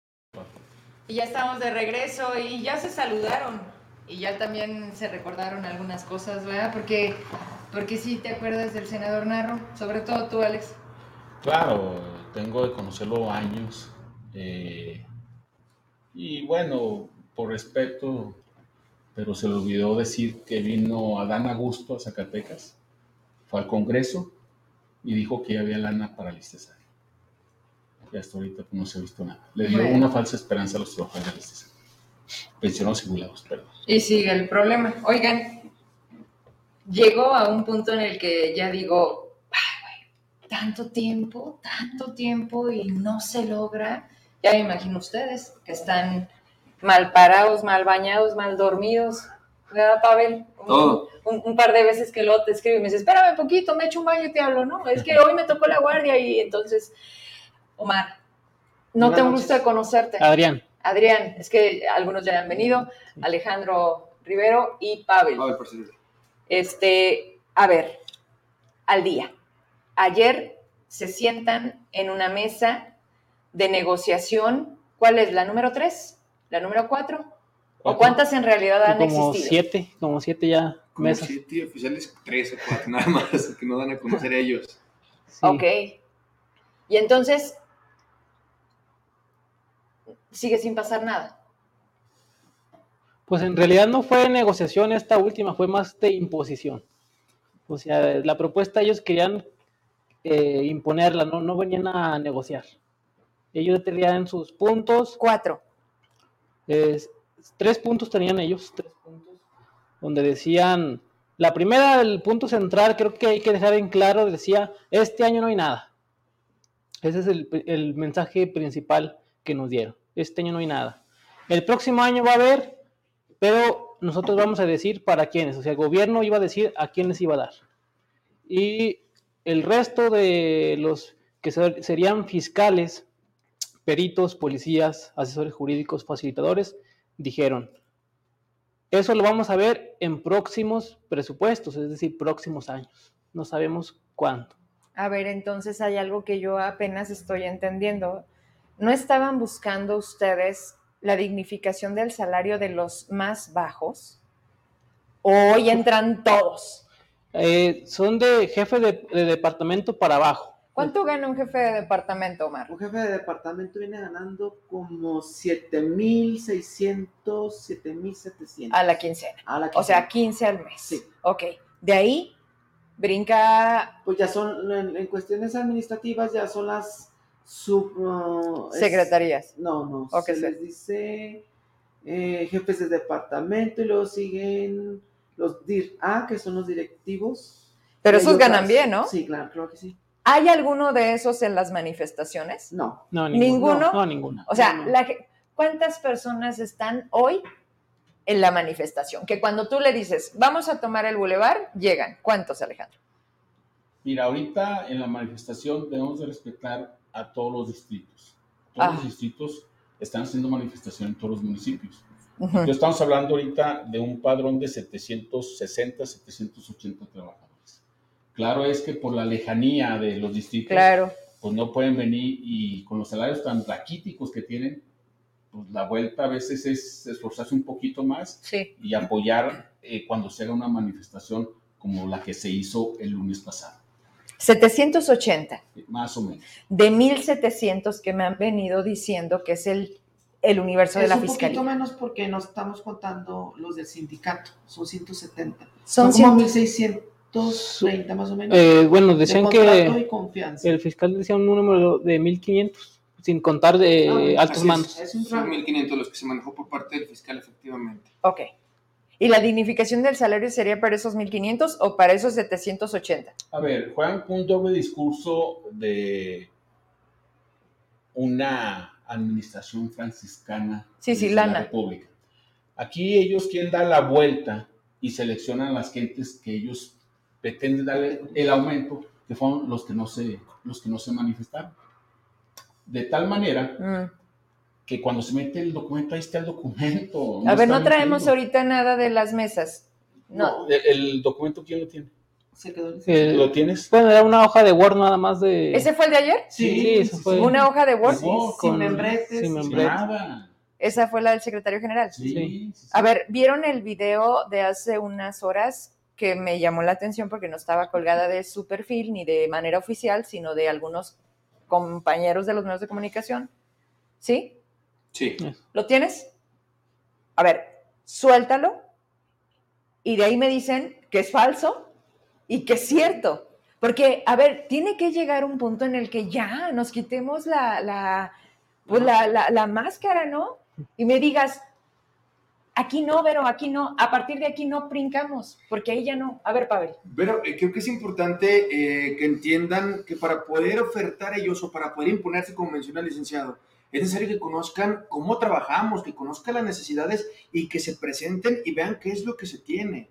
Así es una pregunta ahorita en este momento y de las, en todas las mesas que ha habido, siempre se ha hablado no por 500, no por 600 trabajadores, se busca a nivel eh, general. realmente. No estamos peleando únicamente, y decías ahorita, bueno, esa dignificación de la que se hablaba, una de las posturas que nos dieron lectura, porque a todos los distritos se nos pasó por teléfono, la lectura de la cual eh, dieron a través de Word, en esa eh, explicaban y decían, bueno, a las personas con salarios más bajos, tienen que entender una cosa, la responsabilidad que tenemos todos y cada uno de nosotros, tanto fiscales como ministerios públicos, como administrativos, como prácticamente todos estamos haciendo el trabajo. Una, dos, cuando llegas a tu canasta básica, tu renta, tu gasolina, jamás se te pregunta, eres el que gana menos, el que gana más. Realmente, y lo que estamos peleando y decimos, ¿desde cuándo no tenemos un incremento salarial?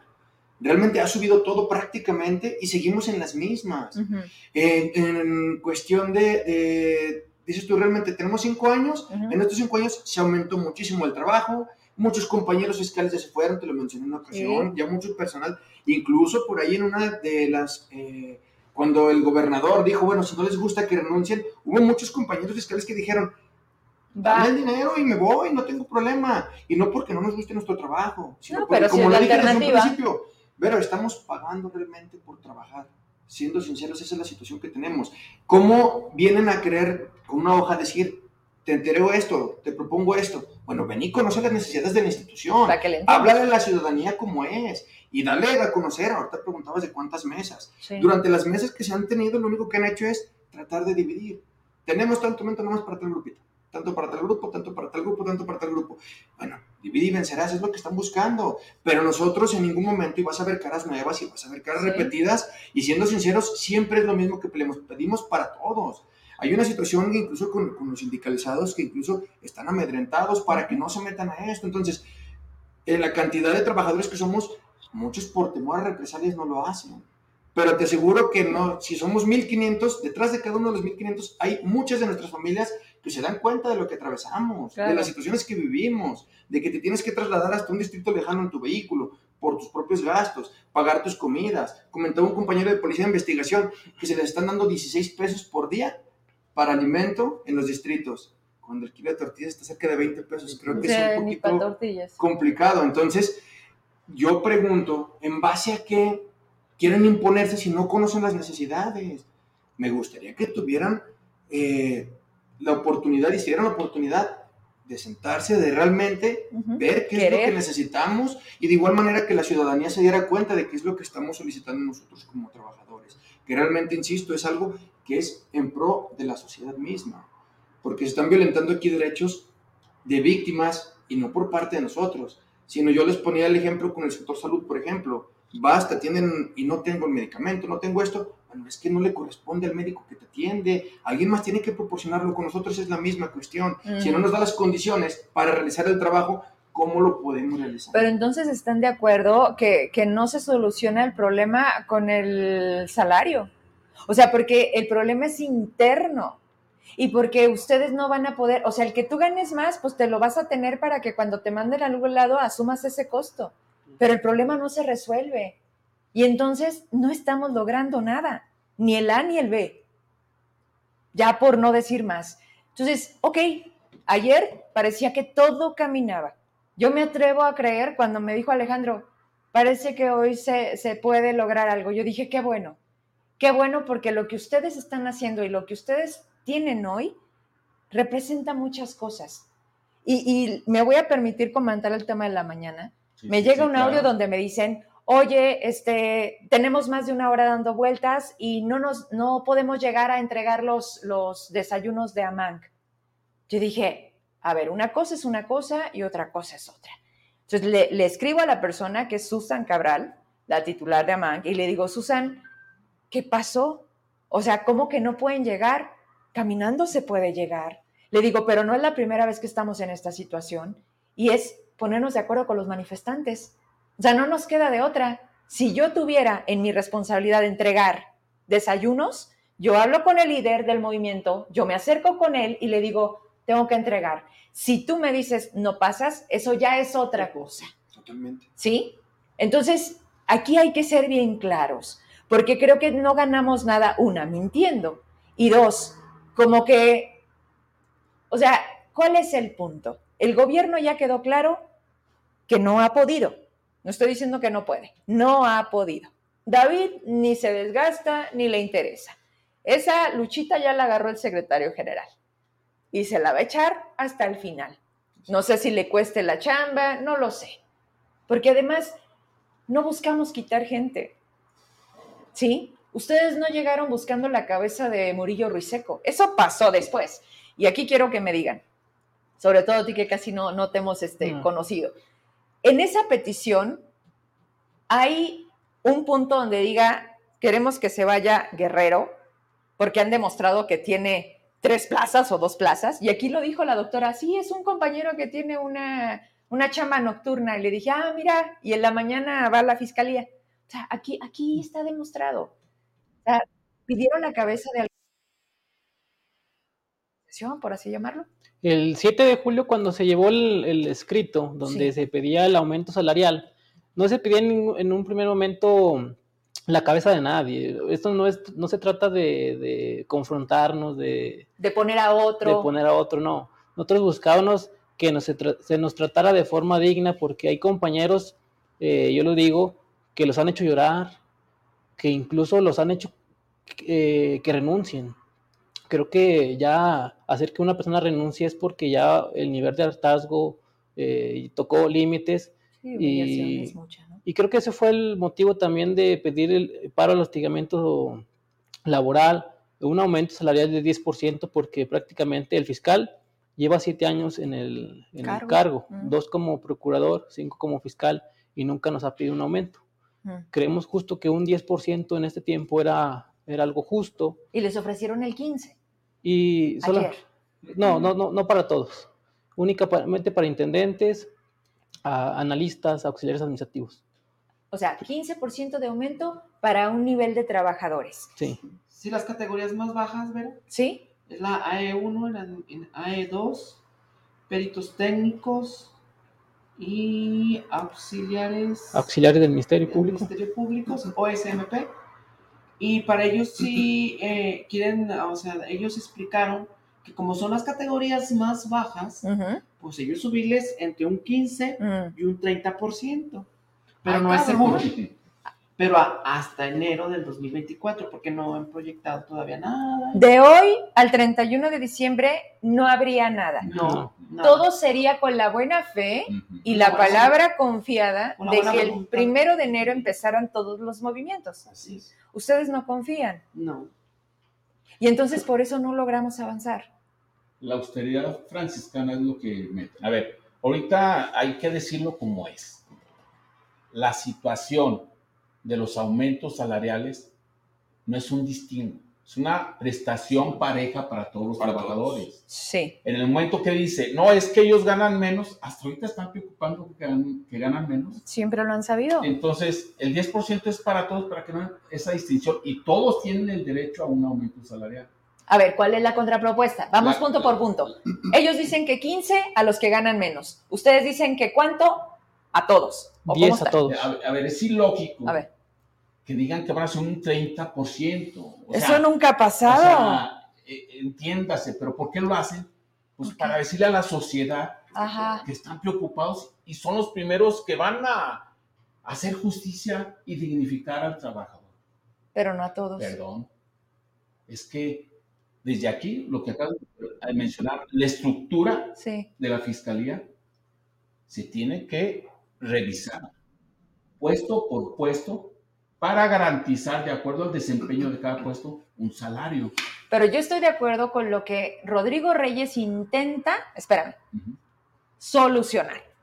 Pero la chamba es del fiscal. ¿Dónde está el fiscal diciendo, lo tuyo es justo, a ti no te corresponde, tú, ¿dónde está el fiscal? Ayer estuvo en la mesa. Sí, sí. ¿Y qué hace? Pues. Dime qué hace. Eh, le pedimos que cuánto nos podía él aumentar eh, a nuestros cargos, a fiscales, peritos profesionales y comandantes. Sí. Y se le ocurre decir el día de ayer que tendría que revisarlo, cuando el 7 de julio fue cuando se lo Eso dijo ayer Murillo Ruiseco, apenas lo va a revisar. Sí, apenas. A ver, perdónenme, pero parece que al primero que no le importa es al propio Paco. Y se puso en la cómoda detrás del secretario y le hace así, vas. Pero el otro no conoce, porque el, el digamos, la, la, cabeza de la familia de la fiscalía es Paco Murillo. ¿Por qué esa actitud, Pavel? Pues desconocemos, la verdad, en un principio eh, nos atendió ya después, como dices, se lavó las manos prácticamente y, nos aventó incluso los comunicados que ha hecho. Mm todo el secretario de gobierno es quien... No, bueno, debo decirte que el último videito donde ya no salieron juntos cambió totalmente el discurso Murillo, ¿eh? o sea, casi, casi, casi el que lloraba es él. Y lo digo con, con esto, ¿no? O sea, de, de no sí, ustedes, por ustedes, sin ustedes. Yo dije... La pregunta aquí es, si mm. dice que es por ustedes, para ustedes, que se venga, que nos apoye y que se vea la petición y realmente la disponibilidad y las ganas de ayudarnos porque yo no gano nada con que me digas a través de un video claro. o que le digas a la ciudadanía cuando, bueno, ¿sabes qué? Ya chequé desde el 7 de julio hasta el día de hoy, ya tú pude checar yo con administración, ya puedo checar yo con fulano, con sultano, estas cuestiones y te puedo ofrecer tanto. Pero como menciona compañeros, desde el día 7 de julio hasta ahorita no, es como un poquito difícil de creer, ¿no? Ya, no, no, no es difícil de creer, es, es, un total falta de interés. dime, dime, no, dime. Recuerda que, recuerde que las primeras reuniones con el fiscal él tenía 500 mil pesos, ¿verdad? Ya, ya no se menciona nada. ¿Desaparecieron? ¿O nunca los tuvieron? Pues. ¿O ya se usaron? Pero es importante, en el video dice... ¿Cuál de todos? El último que subieron a redes de un, ¿El de ahorita? un tal Gabriel, me parece. Eh, nada más quiero mencionarte esto porque lo, trajiste tú al campo. Ajá. Habla Susan Cabral, no me dejan pasar. Mm. Es falso y ahí lo dice también en el video que, que el, el, secretario general de gobierno que están afectando a las personas del hospital. Claro que no. Dime por favor lo que pasó con los tránsitos hoy. Ah, con los tránsitos eh, hicieron el resguardo. Sí. Sí. Eh, nosotros estábamos ahí, era nada más una situación de, de una hora, hora y media. En un solo carril. En un solo carril. Le dije, y, y ya posteriormente eso, los tránsitos se quitan y alguien del movimiento dice y le comenta, esta es una instrucción de la Secretaría General de Gobierno. Se quitan y enfrentan a los manifestantes. O sea, les dejan ir a los carros. Así es. ¿Y qué pasó? Pues nosotros, eh, como ya sabemos cómo se maneja el gobierno, nosotros abrimos un, carril, para que pasara. Nadie se bajó a confrontarlos, un carro que se haya visto de estoy hasta la madre, ¿sí? Sí, sí, sí, sí. pero ya después de que pasaba la gente y veía la actitud de, un movimiento pacífico, bien, échenle ganas, no se dejen. La gente tiene que entender, perdón que lo interrumpa, la gente tiene que entender de que, eh, y creo que poco a poco hemos ido concientizando a la gente, que ya fue el sector salud. Y mira cómo están. Y vamos, y vamos a cada vez más sectores. Escuchan rumores fuertes que el tribunal tarda en empezar. Defensoría no tarda. A ver, ahí te va. El tribunal, ¿sabes por qué se paró? Por una rayita. Porque si alguien tiene muy hábil, se llama Arturo Nale. Y antes del fiscal, él fue y le dijo a David, necesito 10 millones de pesos porque si no, esto se me va a descontrolar. Y los consiguió. ¿Por qué no lo hizo Paco? Exactamente, es que la situación ahí es esa. Y la ciudadanía yo pienso que va a ir viendo poco a poquito que cada vez se va a afectar un sector y otro sector y otro sector. Y que el día de hoy estén conscientes que somos nosotros. El día de mañana puede ser cualquiera de ellos en su trabajo también que tenga la misma situación. ¿Por qué? Porque realmente el problema, diría uno, es una sola institución quien está mal. No, desafortunadamente ya son varios sectores los que están atacando el mismo punto. ¿Por qué? Porque algo está fallando. Realmente eso es lo que tenemos que ver. Y salió en la mañana que muchas de las personas, hay gente que pasa, nos, nos pita, nos apoya, nos acercan agua, nos acercan muchas cosas. Y hay gente que molesta, todavía pregunta el porqué de las cosas. ¿Por qué? Porque, bueno, malinforman a la ciudadanía, la ciudadanía se ponen mal, pero como dice el licenciado, se dan cuenta que es algo pacífico realmente y nosotros no es en contra de ellos, sino es un modo de que entiendan que quien está haciendo malas cosas es de allá y nosotros procuramos para nosotros y para ellos tratar de hacer esto. Yo nunca había visto lo que hicieron hoy en los medios de comunicación. Nunca un sector se había atrevido a ir a decirles a los medios que, mentimos, que la información que damos eh, confunde. Y hoy lo hicieron. Hoy lo hicieron. Y la verdad, eh, y se traduce en lo que dice el secretario general de Guadalupe. Molestan, interrumpen el camino al hospital es falso totalmente. Y esos medios de comunicación, pues se prestan a eso porque a lo mejor ya les dieron un contrato o ya se alinearon, a pesar de que tuvieron rencillas en este mismo gobierno. no, pero hoy particularmente fueron con Gustavo Goitia ah, y con Paco Elizondo. Sí, hoy precisamente el de Sin Pelos en los Callos o sea, habla como si fuera gobierno. Es gobierno. Sí. Y denota, señala, casi casi nos dice que somos unos hijos de la chingada. Y hoy dijo y hoy fuimos y lo enfrentamos. Y allí en ese enfrentamiento de plática, de diálogo. A ver, espérame, no estaban programados. No, estaban. Se metieron a la cabina. ¿Tuvimos que Y abrieron la transmisión. Así es y le dijeron lo que tú dices es mentira. Es correcto. ¿Te pedimos una disculpa? ¿O, te, exigimos una disculpa? ¿O cómo fue, por favor? Se le exigió la réplica. Ok. Porque al momento de hablar mal de las personas sin fundamentos, como lo dijo Pavel, que doblan o hacen la verdad a un lado, es cuando ya no se permite ese, ese tipo de golpe.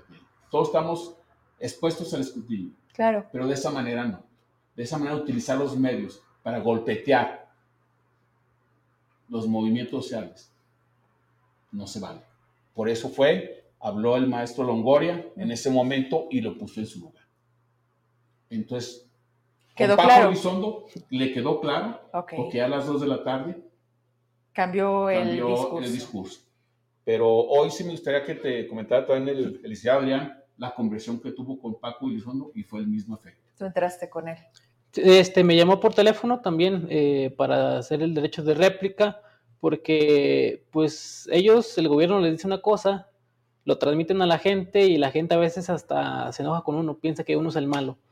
Cuando en realidad este, nosotros lo hacemos también por la misma sociedad, no podemos tener una fiscalía sin insumos, sin, sin equipo, sin, sin eh, material humano porque los, los hacen que renuncien, nos vamos quedando sin fiscales, sin peritos, sin policías.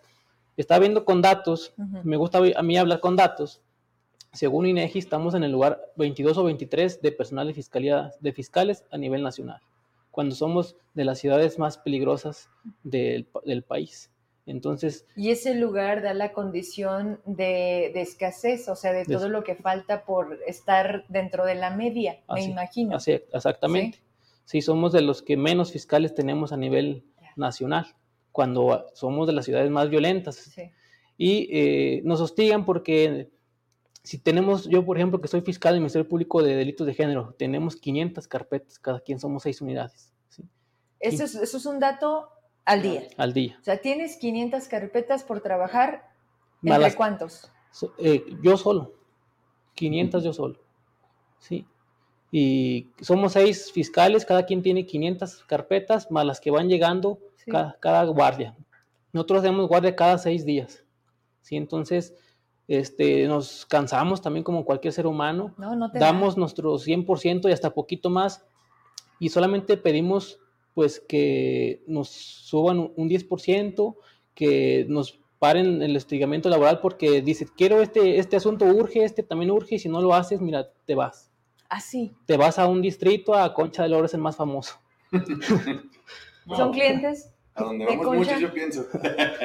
sí, pero comenta Alicia Adrián, yo quiero abonar a su comentario. Es que las cosas ya se han dicho aquí. Sí. El hostigamiento laboral y el cese de varias personas es porque si están trabajando y todas las personas más, no funciona así. Entonces, la realidad es de que sí se pidieron desde el primer momento. Que se quitaran. Que se quitaran. ¿Qué hay de eso? De eso ¿No los quitan? El primer caso mm. era el de Guerrero. ¿sí? Porque hasta inclusive tiene denuncias, ya se dijo, quejas y demás. Y los otros, las otras personas, como es el de policía de investigación, de investigación como son las vicefiscales, eh, una tal... Directora de investigación. Directora de investigación, que son otras dos personas. Laura Ruelas Carrillo. Y la otra persona no me Ella también no tiene buen trato. Ella es de las que... Dolores Ramírez. Entonces, son los, las, las personas que tienen que salir urgentemente. A ver, no me digas ahorita que son acá ellos y que van a un buen trato. No. O sea, eso voy. Por eso, tiene que ir, ir, esta negociación no es solamente el salario, son las condiciones, pero además es el movimiento de personal o sí o sí, porque de lo contrario van a tronar. El trabajo no se te va a disminuir con el aumento de salario. Los muertos, qué bueno que se pararan a partir de que a ustedes les llega el salario. Es más, confiemos que en enero se retome con retroactivo, pensándolo, ¿no? Que digamos, a ver, ya, vamos cediendo, ya.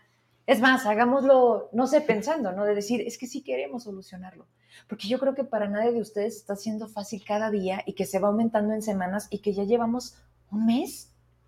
Yo tenía registro 18 de julio, el primer programa que ustedes vinieron, señores, hoy es 25 de agosto. No había sido así con ningún sector. Yo no sé si ustedes están hechos de otra cosa por lo que se enfrentan, por lo que viven, pero les juro que les decían 3%, vámonos ya a la chingada. Pero estás, estás trabajando, estás platicando con personas que duramos guardias de 24 horas los 365 días del año, a todas horas disponibles, a todas horas. Bueno, tenemos el teléfono porque tenemos que estar pendiente de la guardia las 365 días del año, las 24 horas del día. No tenemos días feriados, no tenemos puentes. Las vacaciones estamos sujetos al contentillo de las personas que se encuentran eh, administrando a la dirección. Entonces, pues yo es lo que no entiendo. Realmente mencionas ahorita, sí, otras manifestaciones duran horas días a lo mucho. Sí, sí. Y nosotros ya el mes y seguimos aquí. No, y se ponen más fuertes. Y ahorita que te acabo de escuchar, güey, pues ahorita estás de vacaciones un poquito. Ya, de hecho, ahorita yo me encuentro trabajando ya. Yo ya mis vacaciones me las pasé trabajando, las pasé aquí, en la manifestación. Ahorita me encuentro trabajando y pues yo estoy al orden. Si sale algo ahorita, a la hora que salga, yo tengo que acudir hasta mi lugar para llevar a cabo mi trabajo.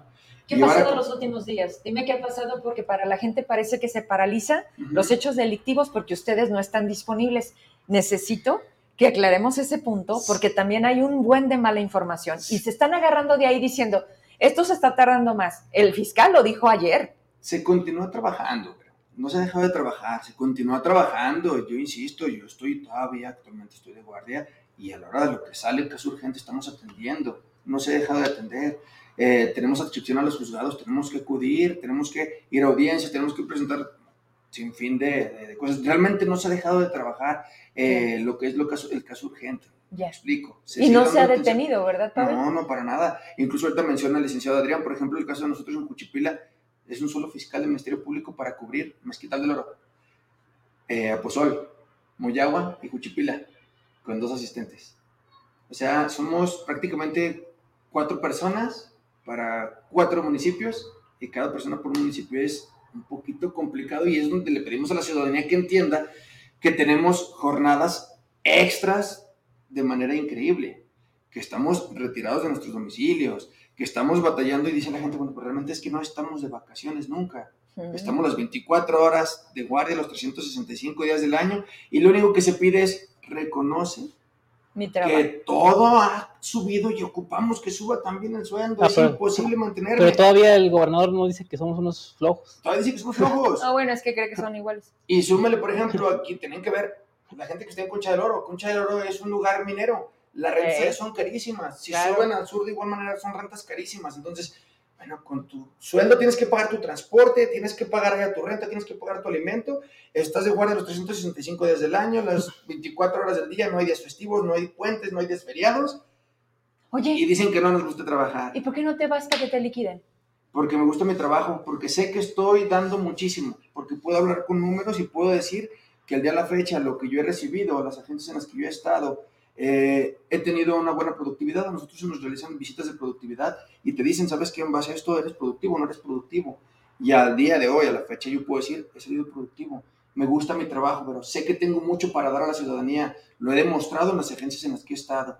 He estado al pie del cañón he puesto de mi bolsa para trabajar en muchas situaciones, en muchas ocasiones, muchos compañeros de la escuela, de trabajo, de amistades, pues, se han dado cuenta que en ocasiones eh, estamos incluso pues, en un lugar y de repente me tengo que retirar, de repente tengo que acudir. Entonces, no renuncio porque me gusta mi trabajo, porque sé que tengo mucho para dar, porque estoy dando mucho y me queda mucho más por dar, que es lo único que pido, que me reconozcan, que me den lo que me corresponde legalmente hablando y que hablen con la ciudadanía y le externen las cosas tal cual son y que les digan, ¿sabes qué? Te corresponde también esto y para esto yo te voy a proporcionar esto porque hay ocasiones en las que tenemos que pedir nosotros apoyo para que personas bajen desde X distrito mm.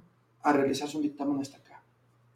Pierden horas de traslado y la gente dice, no tengo para ir hasta allá. Muchas de las ocasiones uno saca de su bolsa y ya les va para la gasolina. Y ahí les va para que vayan, acuden con nosotros y pues no hemos desayunado. Pues si tengo cinco taquitos, le doy dos. Y ha sido mi caso. Yo lo puedo decir abiertamente. Yo lo he hecho muchas de las veces. Llegan personas que no tienen para pagar un cajón de muerto por un accidente, por una cuestión de esa índole, y ando pidiendo mejor afuera para que se nos apoye, para poder eh, ayudar a la gente. Y mucha gente de la que me está viendo, estoy seguro, que podrá dar cuenta que lo he hecho. Funerarias incluso, que les he dicho, échame la mano, déjenos un poquito más barato, vamos cooperándonos y vamos pagando. Cuando es para la misma ciudadanía, ni siquiera es para mí. No me llevo absolutamente nada más que la satisfacción de servir a Zacatecas. Y no busco nada políticamente hablando, juro que no pero si sé que soy alguien que puede dar algo y estudié Derecho con esa intención, de ayudar a la gente. Mucha gente que ni siquiera me pregunta yendo de metiche tratando de asesorar y de ayudar. ¿Por qué? Porque me gusta mi trabajo, me gusta mi profesión y bueno, no me puedo privar de hacerlo. Entonces, qué bueno que nos gusta nuestro trabajo y que nos paguen. Pero bueno, no te estoy pidiendo nada fuera de la ley.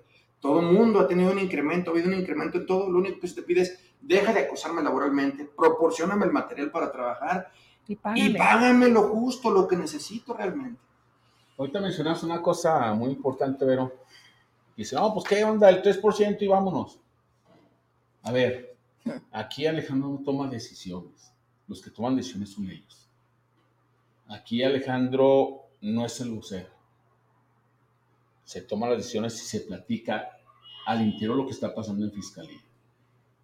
Y en ese sentido, o sea, pues si les preguntas a ellos un 3%, ahorita ya la lucha que va, pues claro ya no. Sí, es un 10% que es mínimo. Me queda claro. Y vuelvo a reiterarlo y se lo vuelvo a reiterar al secretario general de gobierno ya esos medios que desvirtúan la información. Un 10% viene contemplado en el capítulo 1000 de Fiscalía General de Justicia del Estado de Zacatecas. ¿Dónde está esa ley? Ahora, gobierno de Estado, pues si hmm. ya se metió y dice que van a apoyar con un poquito más. Aquí tengo una grabación con el secretario general de gobierno cuando me dijo pseudo líderes, bla, bla, bla. Líder, tú puedes apoyar al gobierno, tú puedes echar la mano al gobierno, hmm. al gobernador. Ah, cabrón, no, espérame, eso díselos a los trabajadores que el gobierno les eche la mano a los trabajadores, que el gobierno cumpla, ojo, Vero, lo que le estabas cuestionando al senador, un Estado de derecho, chingado. ¿Por qué no se los dan? Si está establecido, ¿por qué? Pues, entonces llega el momento en que la gente tiene que salir a reclamar. La gente ya salió a reclamarlo y la gente lo ve y no les hacen caso. Y ya cuando lo sientan, los reborujan ¿Y cómo se rebruja? Todo el, 10, el 30% y el 15%. Ay, espera, espérame. Se está pidiendo un aumento salarial parejo del 10% para todos los trabajadores. ¿Y? El que gana más, el que gana menos. Ajá. Y quitar. El sí, pero el hostigamiento se quita quitando a las personas. Con nombre. Bueno, pues a ver, Milanés, ¿quién es? No, pues el licenciado Milanés este, pues no le interesa tampoco el personal administrativo, seamos sinceros. Él se ha burlado de los, de los trabajadores, de mis compañeros, de muchos se ha burlado. Él ejerce mucho violencia de género. Hay grabaciones donde él, ejerce violencia de género, donde nos miente al 100%. Este, ellos este, ven por su gente que anda detrás de ellos, la gente que trabajamos, porque una vez se lo dije al fiscal. Yo se lo puedo demostrar con cifras cuánto le trabajo por mes. Entonces, De verdad que sí, ellos nos han faltado al respeto muchísimo, Vero. Este, te lo voy a decir así de una vez, no lo voy a callar ya. Él se, que ellos se quedaron con una incapacidad de 32 mil pesos. Al último la pagaron, te voy a ser sincero, pero de otra manera. ¿Qué es lo que hicieron? Cuando nosotros hablamos con ellos, yo no sé nada, yo no tengo nada que ver, este, está bien, nos estimamos mucho, valamos su trabajo, sí, güey, aumentanos, eso se llama estímulo a mi trabajo. Así que no, a los poquitos días llegan con un sobre con 6 mil pesos y le dicen a la persona de la incapacidad, te los regalo, son de mi trabajo, es sin concepto. 6.500 pesos de pago de, la incapacidad. Sin concepto, Vero. ¿Cómo se llama eso? Es un delito muy grave, que no tienen derecho a fianza. Entonces, si el fiscal no lo sabía, para que se entere ahorita.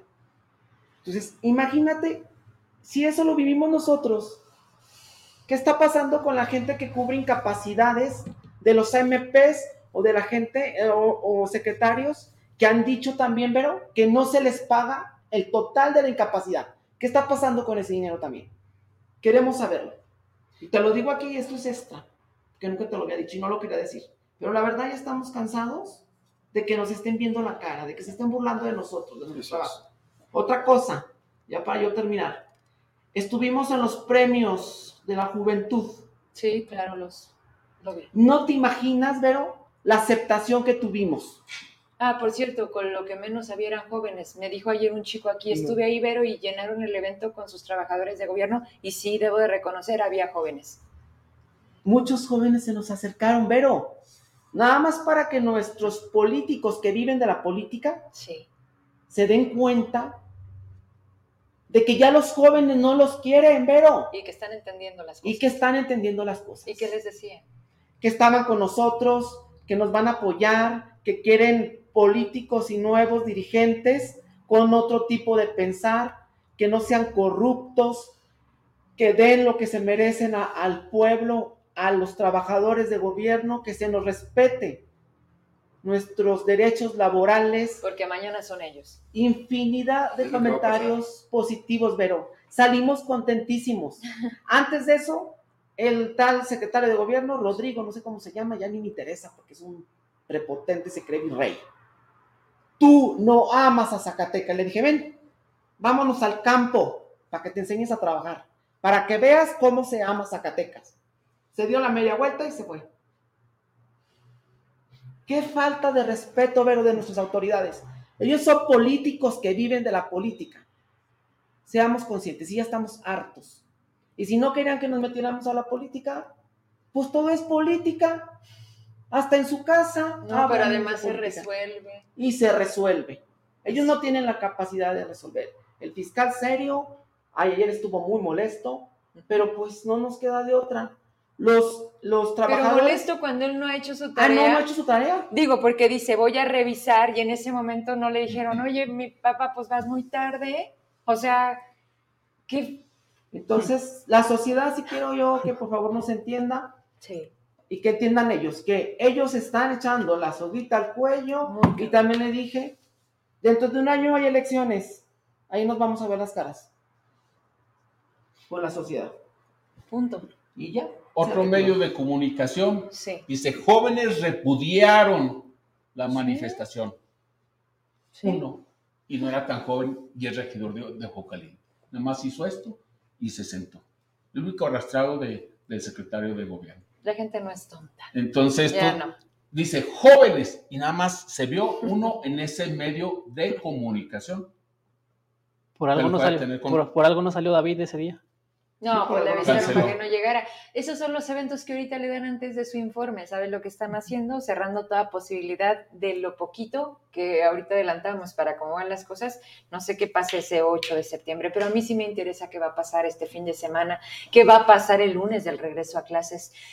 Me mueve mucho porque llega un punto en donde sí, por más que queramos ser empáticos, que cómo nos cuesta trabajo, porque al final dices, es que estás tocándome. Miren, ahorita lo sentí, te dije, Venía aquí y en, eso veo piedras atravesadas y una cuerda. Dije, lo los de la fiscalía ya se atravesaron de calle, no me avisaron, no, no, pero sí dije, ¿qué está pasando? Y luego vi entre ellos vecinos discutiendo y le digo, Alex, ¿hay algún movimiento de este lado? Porque me dice la gente, ¿Vero qué está pasando? Le dije, no, la fiscalía está ahí desde hace un mes. No, no, no, no, no, acá. Y me tocó, ¿no? Entonces, es muy distinto verlo acá. Totalmente.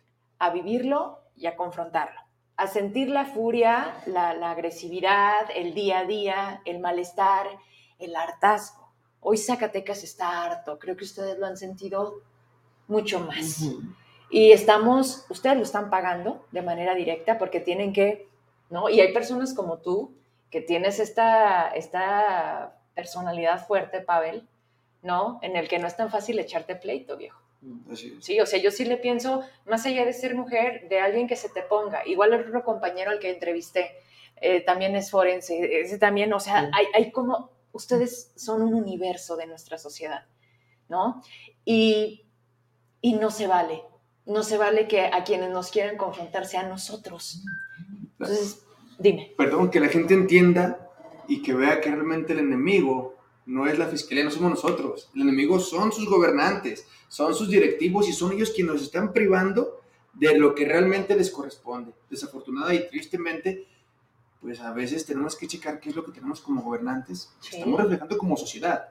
Si yo como sociedad solapo estas actitudes de mi gobierno, ¿Qué estoy haciendo? Ahora, ¿qué está haciendo el gobierno ahorita? Lavo las manos y que se topen unos con otros. Nosotros no pretendemos en la mañana eh, aventar un vehículo en contra de los compañeros eh, y por ahí se ve el video, donde los compañeros van y sacan el vehículo y le dicen al señor, no tenemos nada en contra suya. Y muchas de las ocasiones hay gente todavía, ahorita doy cuenta, acaban de acercarse unas personas a decir, tenemos una peregrinación, mañana a tal hora podemos pasar con unos caballos porque vamos para Fenillo no tenemos problema. Es que no es problema con la ciudadanía. Lo que queremos es que volteen a vernos, que nos hagan caso, que nos presten la atención y no perjudicar al trabajador, al estudiante. No, porque ese trabajador, ese estudiante el día de mañana puede ser una víctima. Una víctima que va a carecer de cosas que nos faltan. No le vamos a poder administrar la justicia de manera adecuada o al 100% como debiera de, darse. Que desde antes no se daba. Hay que decirlo, hay que decirlo. O sea, la fiscalía nunca ha estado bien. Que ustedes aguantaran tanto es otra cosa. Normalizamos muchas cosas, tristemente. Normalizamos mucho, así es. Aguantarse, el concepto de aguantarse no cabe. ¿Qué es? Convicción, compromiso y el amor a nuestros Zacatecas. Eso es. Así es, así. Y que lo chequen con los peritos, pero que en muchas de las ocasiones ponemos vehículos nuestros. Ponemos y nos vamos a deshoras y toda la, toda la gente que está comentando por ahí, son muchos peritos, compañeros, eh, ministerios públicos, asistentes, ex compañeros, y decimos, estamos aquí porque nos gusta, es fácil, como abogados tenemos un mundo de conocimiento para abrirnos a cualquier lado. Hay muchísimas ramas del derecho, pero nos gusta esto. Estamos haciendo lo que nos gusta. Por eso tenemos tan buenos resultados en fiscalía. Lo dije en la primera entrevista contigo y lo vuelvo a sostener. Somos de los primeros lugares en impartición de justicia, entonces, porque nos gusta nuestro trabajo. ¿Qué te pido? Reconóceme. ¿Qué te pido? Respétame mis derechos como trabajador. Me tienes jornadas largas, me exhibes, me maltratas, no me pagas. Bueno, y aún así, ¿sabes qué? Con todo el gusto del mundo estoy haciendo mi trabajo. Y lo único que te pido ahorita a ti, ciudadanía, a ti, gobierno, a ti, fiscales, dame lo justo. No te pido más. Es únicamente eso. Vamos cerrando. Sí. ¿Ves solución a esto? O sea, sinceramente, ahorita escuchándolo, algo que ya no me es nada, nada este, distante, me gustaría, porque no es nada más salario, no, son condiciones y es el cambio de personal. Punto. Son esos tres. ¿Sí? ¿Estoy entendiendo bien? Sí, está. Ok. ¿No se va a dar o sí se va a dar cómo? Fíjate, Vero, que aquí, eh, ahorita como estamos, creo que tiene que venir alguien más, no tiene que ser Rodrigo ya. Ya no, creo ya que, se agotó se agotó, él, él lo veía como un capricho, creo. ¿Quién podría ser? Tiene que venir, yo creo que alguien que asesore a, David ya, porque lo estamos viendo ya como un, un rol de poder entre nosotros ya. Eso creo que. De a ver quién queda mal. A ver quién. A, ver quién gana. A ver quién aguanta. Sí, te lo juro.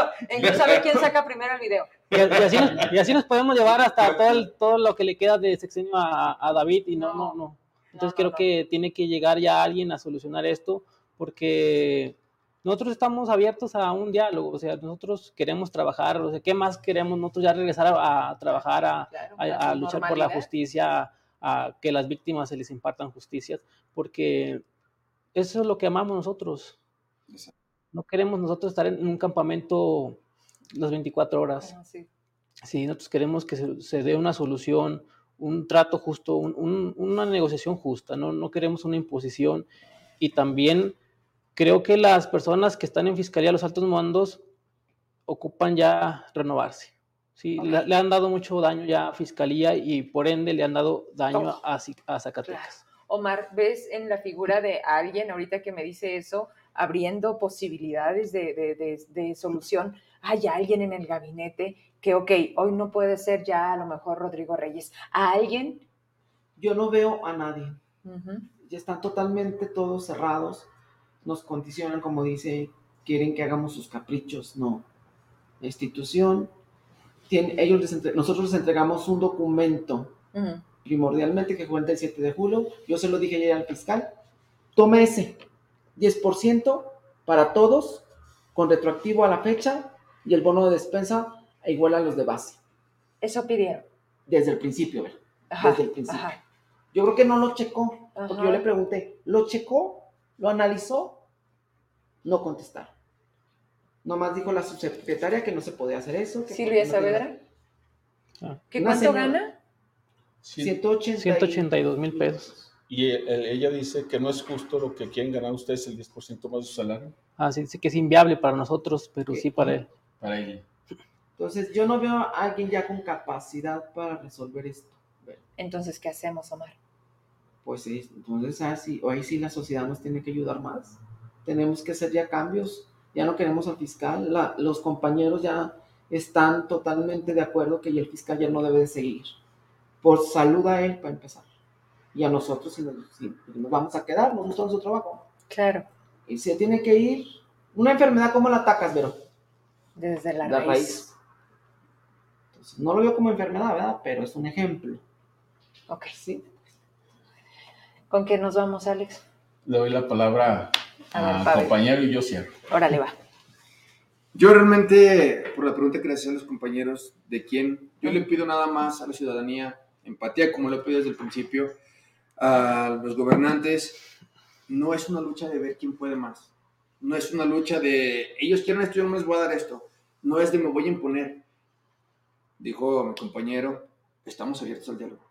Y me gustaría que cuando tengan una propuesta, y los invito a que nos citen y mediante una conferencia de prensa o un rueda de prensa, ¿por qué no? Que mismo nos expongan. O sea, que todo sea público. Totalmente, para evitar una cuestión como la que ha pasado ahorita, ah. de que nos dicen, es que dijimos esto y hicieron esto. Nos ponen en mal con la sociedad y realmente no es con la sociedad. Y no es que estemos cerrados, tan abiertos estamos que cuantas veces se nos ha llamado hemos acudido. ¿Qué es lo que decimos? Y yo invito díganos cuándo, díganos hora y acudan los medios y ahí expongan y nosotros exponemos con, números, con papeles y con todo. Nosotros aquí estamos y te damos a entender qué es lo que tenemos. Se nos dijo, retírense del bulevar para ayudarles, nos retiramos, no nos, no nos resolvieron. Hagan esto, no resuelven, no resuelven. No es por nosotros. Que estén tratando de voltearnos a la gente, distinto. Entonces, yo nomás a la ciudadanía, por favor, entiendan de que hoy somos nosotros, mañana son ustedes. Pueden ser víctimas, ya sea de gobierno o bien víctimas en este estado en el que desafortunadamente está la inseguridad al 100 y estamos tratando, las personas que velamos por sus intereses, tratar de tener una vida digna, un trabajo digno y ofrecerles un trato digno como víctimas y ciudadanas. Esto de mi parte, pero gracias por el tiempo. Gracias a ti. Hay formas, hay fondo. Las formas que hace rato mencionabas, Vero, con la persona que estuvo que nos antecedió.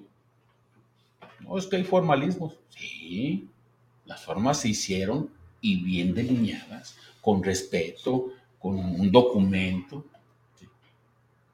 Casi dos meses. Mm. Y no se han respetado las formas. ¿En quién está la solución de este conflicto? ¿Quién le va a dar solución a este conflicto? Pavel, Omar, Adrián Ana Laura, Sandy.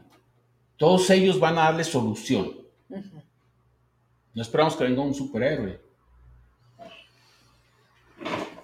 Yo pongo mi granito de arena y estoy con ellos. Gracias. día y noche estamos y esto y lo otro. Y Pero tú los vas a dejar. o sea, tú, tú no estás aquí porque también te están diciendo, no es tu movimiento. Va. No es de que es un movimiento. Hay un hartazgo de la sociedad. Y el hecho de que Alejandro no es ahorita este movimiento. Hemos llevado más movimientos. El caso de Trancoso que manejaba el senador. Es extracción y violentaron a las mujeres. Y hubo una recomendación de derechos humanos. ¿Qué se hizo? Nada. Oye, ¿y derechos humanos? No, brillando por su ausencia. Entonces, ni, un observador. Sí, sí, sí, sí va, pero dice, yo voy a pasar el informe a mis jefes. Ya. Ya. Como lo que pasó hoy con los tránsitos. Ajá. Pero bueno, la situación aquí, y yo, y lo platicamos, y todo lo que se dice no es lo que diga Alejandro, se consensa. Todo se consensa. Se, se consensa y llegamos a acuerdos. O sea, ¿se mete una mesa de tres, de cuatro? No, con todos los trabajadores. Ayer estuvieron... Se hacen videollamadas a los distritos, por videollamada nos conectamos y estamos al pendiente. Entonces, las falacias que manejan, el hecho de alzar la mano, el hecho de conocer la ley, el hecho de decir ya basta a la violación de los derechos humanos, derechos laborales. No, es que este güey tiene interés, es que este güey esto, es que este güey lo otro. Pero aquí estoy. ¿Y qué has ganado de todo esto? He ganado mucho. Y como lo dije en el programa anterior, es empezar a hacer esa cultura de conciencia, como lo dijo Pavel en otras palabras, y luchar por lo que les corresponde a los trabajadores y eso se va a transmitir hacia la sociedad. ¿En qué forma? Ya lo dijo también los compañeros, en crear nuevas sociedades, chingado.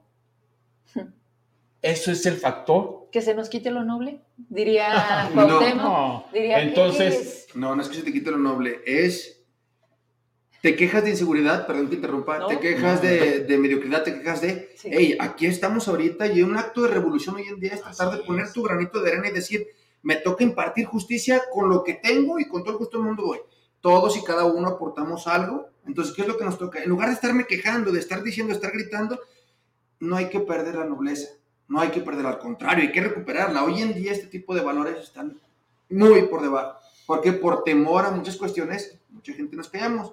Pero yo pienso que, ¿cómo quieres una sociedad? ¿Qué buscas en los demás? Lo que tú busques en los demás, dalo tú. ¿Para qué pidas algo a alguien? me dijo alguna vez una amiga, mete tu mano en tu bolsa, ve cuánto traes, tanto lo que ajustes y pide más. No me refiero económicamente hablando, sino como persona, ¿qué es lo que ofreces? Te ofrezco esto, ¿quieres una buena sociedad? ¿Qué ofreces a la sociedad? Sociedad, ¿quieres una buena impartición de justicia? ¿Cómo estás apoyando la impartición de justicia? ¿Quieres algo bueno, algo digno para ti? ¿Qué estás ofreciendo? Solidarízate, realmente no te estoy quitando el pan de la boca, no te estoy quitando nada. No, no la solución es esa. Entonces, la nobleza, como lo decía Pavel, es la convicción, es que creamos en nosotros que podemos hacer las cosas. Exacto. Desde ahí nace todo esto. Y si no lo hacemos como sociedad, no va a pasar absolutamente nada. ¿De qué sirve que se quejen en el pinche Facebook? Que pasa esto, que pasa lo otro, no se dejen, no esto. Venga, entérese de cómo está un movimiento. Vamos a ir a las escuelas, yo creo que el lunes, a invitar a los alumnos que pasen por esos movimientos? ¿Por qué están aquí? ¿Qué pasa? Ya me lo preguntaron y que la cultura, ¿sí? Claro. Desde ahí empieza. Me dijeron, y tú me dijiste loco la vez pasada. No, no, no, no, no, no, no, espérate, espérate. No, te dije, estás mal, Alejandro. Pídeme otra cosa. Me dijiste, no, no, no, nunca te dije. Bueno, es que yo lo traduzco así. No, pues te lo aclaro. No, pues yo lo traduzco así. Entonces. Dije, ay, chico, pero me regresa el programa. Vamos, vamos haciendo una cultura vengan, conozcan qué es lo que pasa, qué es lo que les falta. Entonces el Estado de Derecho no está aplicando, qué es lo que mencionabas hace rato, ¿ver? Entonces, ¿quién va a resolver? Nosotros mismos tenemos que ir a exigir lo que no se está cumpliendo. Veo las cosas al revés y con esto cierro. Veo esto, que está lleno de capacidad, de fuerza, de todo, y el pinche gobierno de, de, de, de, o sea, de chiquito, Peor país. O sea, no, espérame poquito. Es que, ¿por qué no logramos un gobierno? A ver, tú que te avientas estas y que de verdad te metes y, y, y, sí enganchas, Pavel. ¿Por qué tenemos esos gobernantes? por los ciudadanos que no pedimos y no exigimos, y cuando vemos a alguien en la lucha, en lugar de apoyar, los hacemos a un lado, porque no se ocupa. Vénganse a pelear, vénganse a conocer. Insisto, hoy somos nosotros, mañana van a ser otros y otros y otros. Quiere decir que no estamos mal nosotros, sino los gobernantes, porque ya somos muchos los que estamos Exacto. Esa parte la tengo clara, pero sí digo, chingado, porque no nos va bien cuando aquí se, se, ve y se siente lo que hay y allá, y allá. Ya empezamos, Vero. Aquí estamos. Ya empezamos. Y cada vez unen más. Empezaron movimiento siete personas y les agradezco infinitamente. Y gracias a siete personas, ahorita somos más y más y cada día se van a sumar más y más. Y te digo una cosa y te adelanto desde ahorita, no tarda el tribunal, no tarda defensoría, no tardan más instituciones, porque, y muchos nos han dicho, ustedes son punta de algo que se viene fuerte. ¿Por qué? Porque somos uno de los sectores más fuertes, que tenemos más peso a nivel Estado, y si por aquí empezamos, esto va a mejorar muchísimo. Pero los jueces, los compañeros van a audiencia, lo han comentado porque retroalimenta lo que está pasando. Todo, hoy este tema está... Jueces, los jueces, échenle ganas, estamos con ustedes.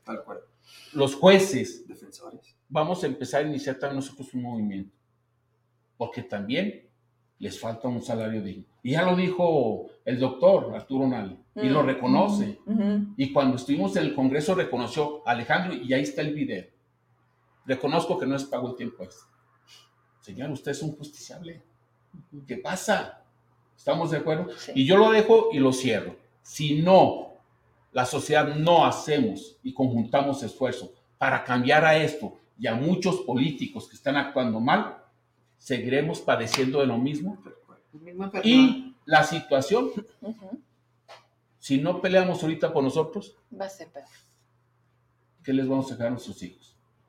Así es sencillo. Entonces yo le digo a los trabajadores, ánimo chingado, se tiene que ver ese rebote en todas las dependencias de gobierno del Estado, en todas esas comunidades, sociedades.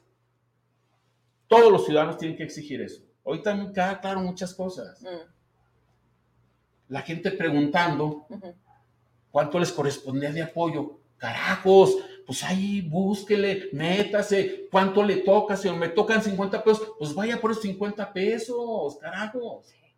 Pero, bueno. queremos que otros luchen por nosotros.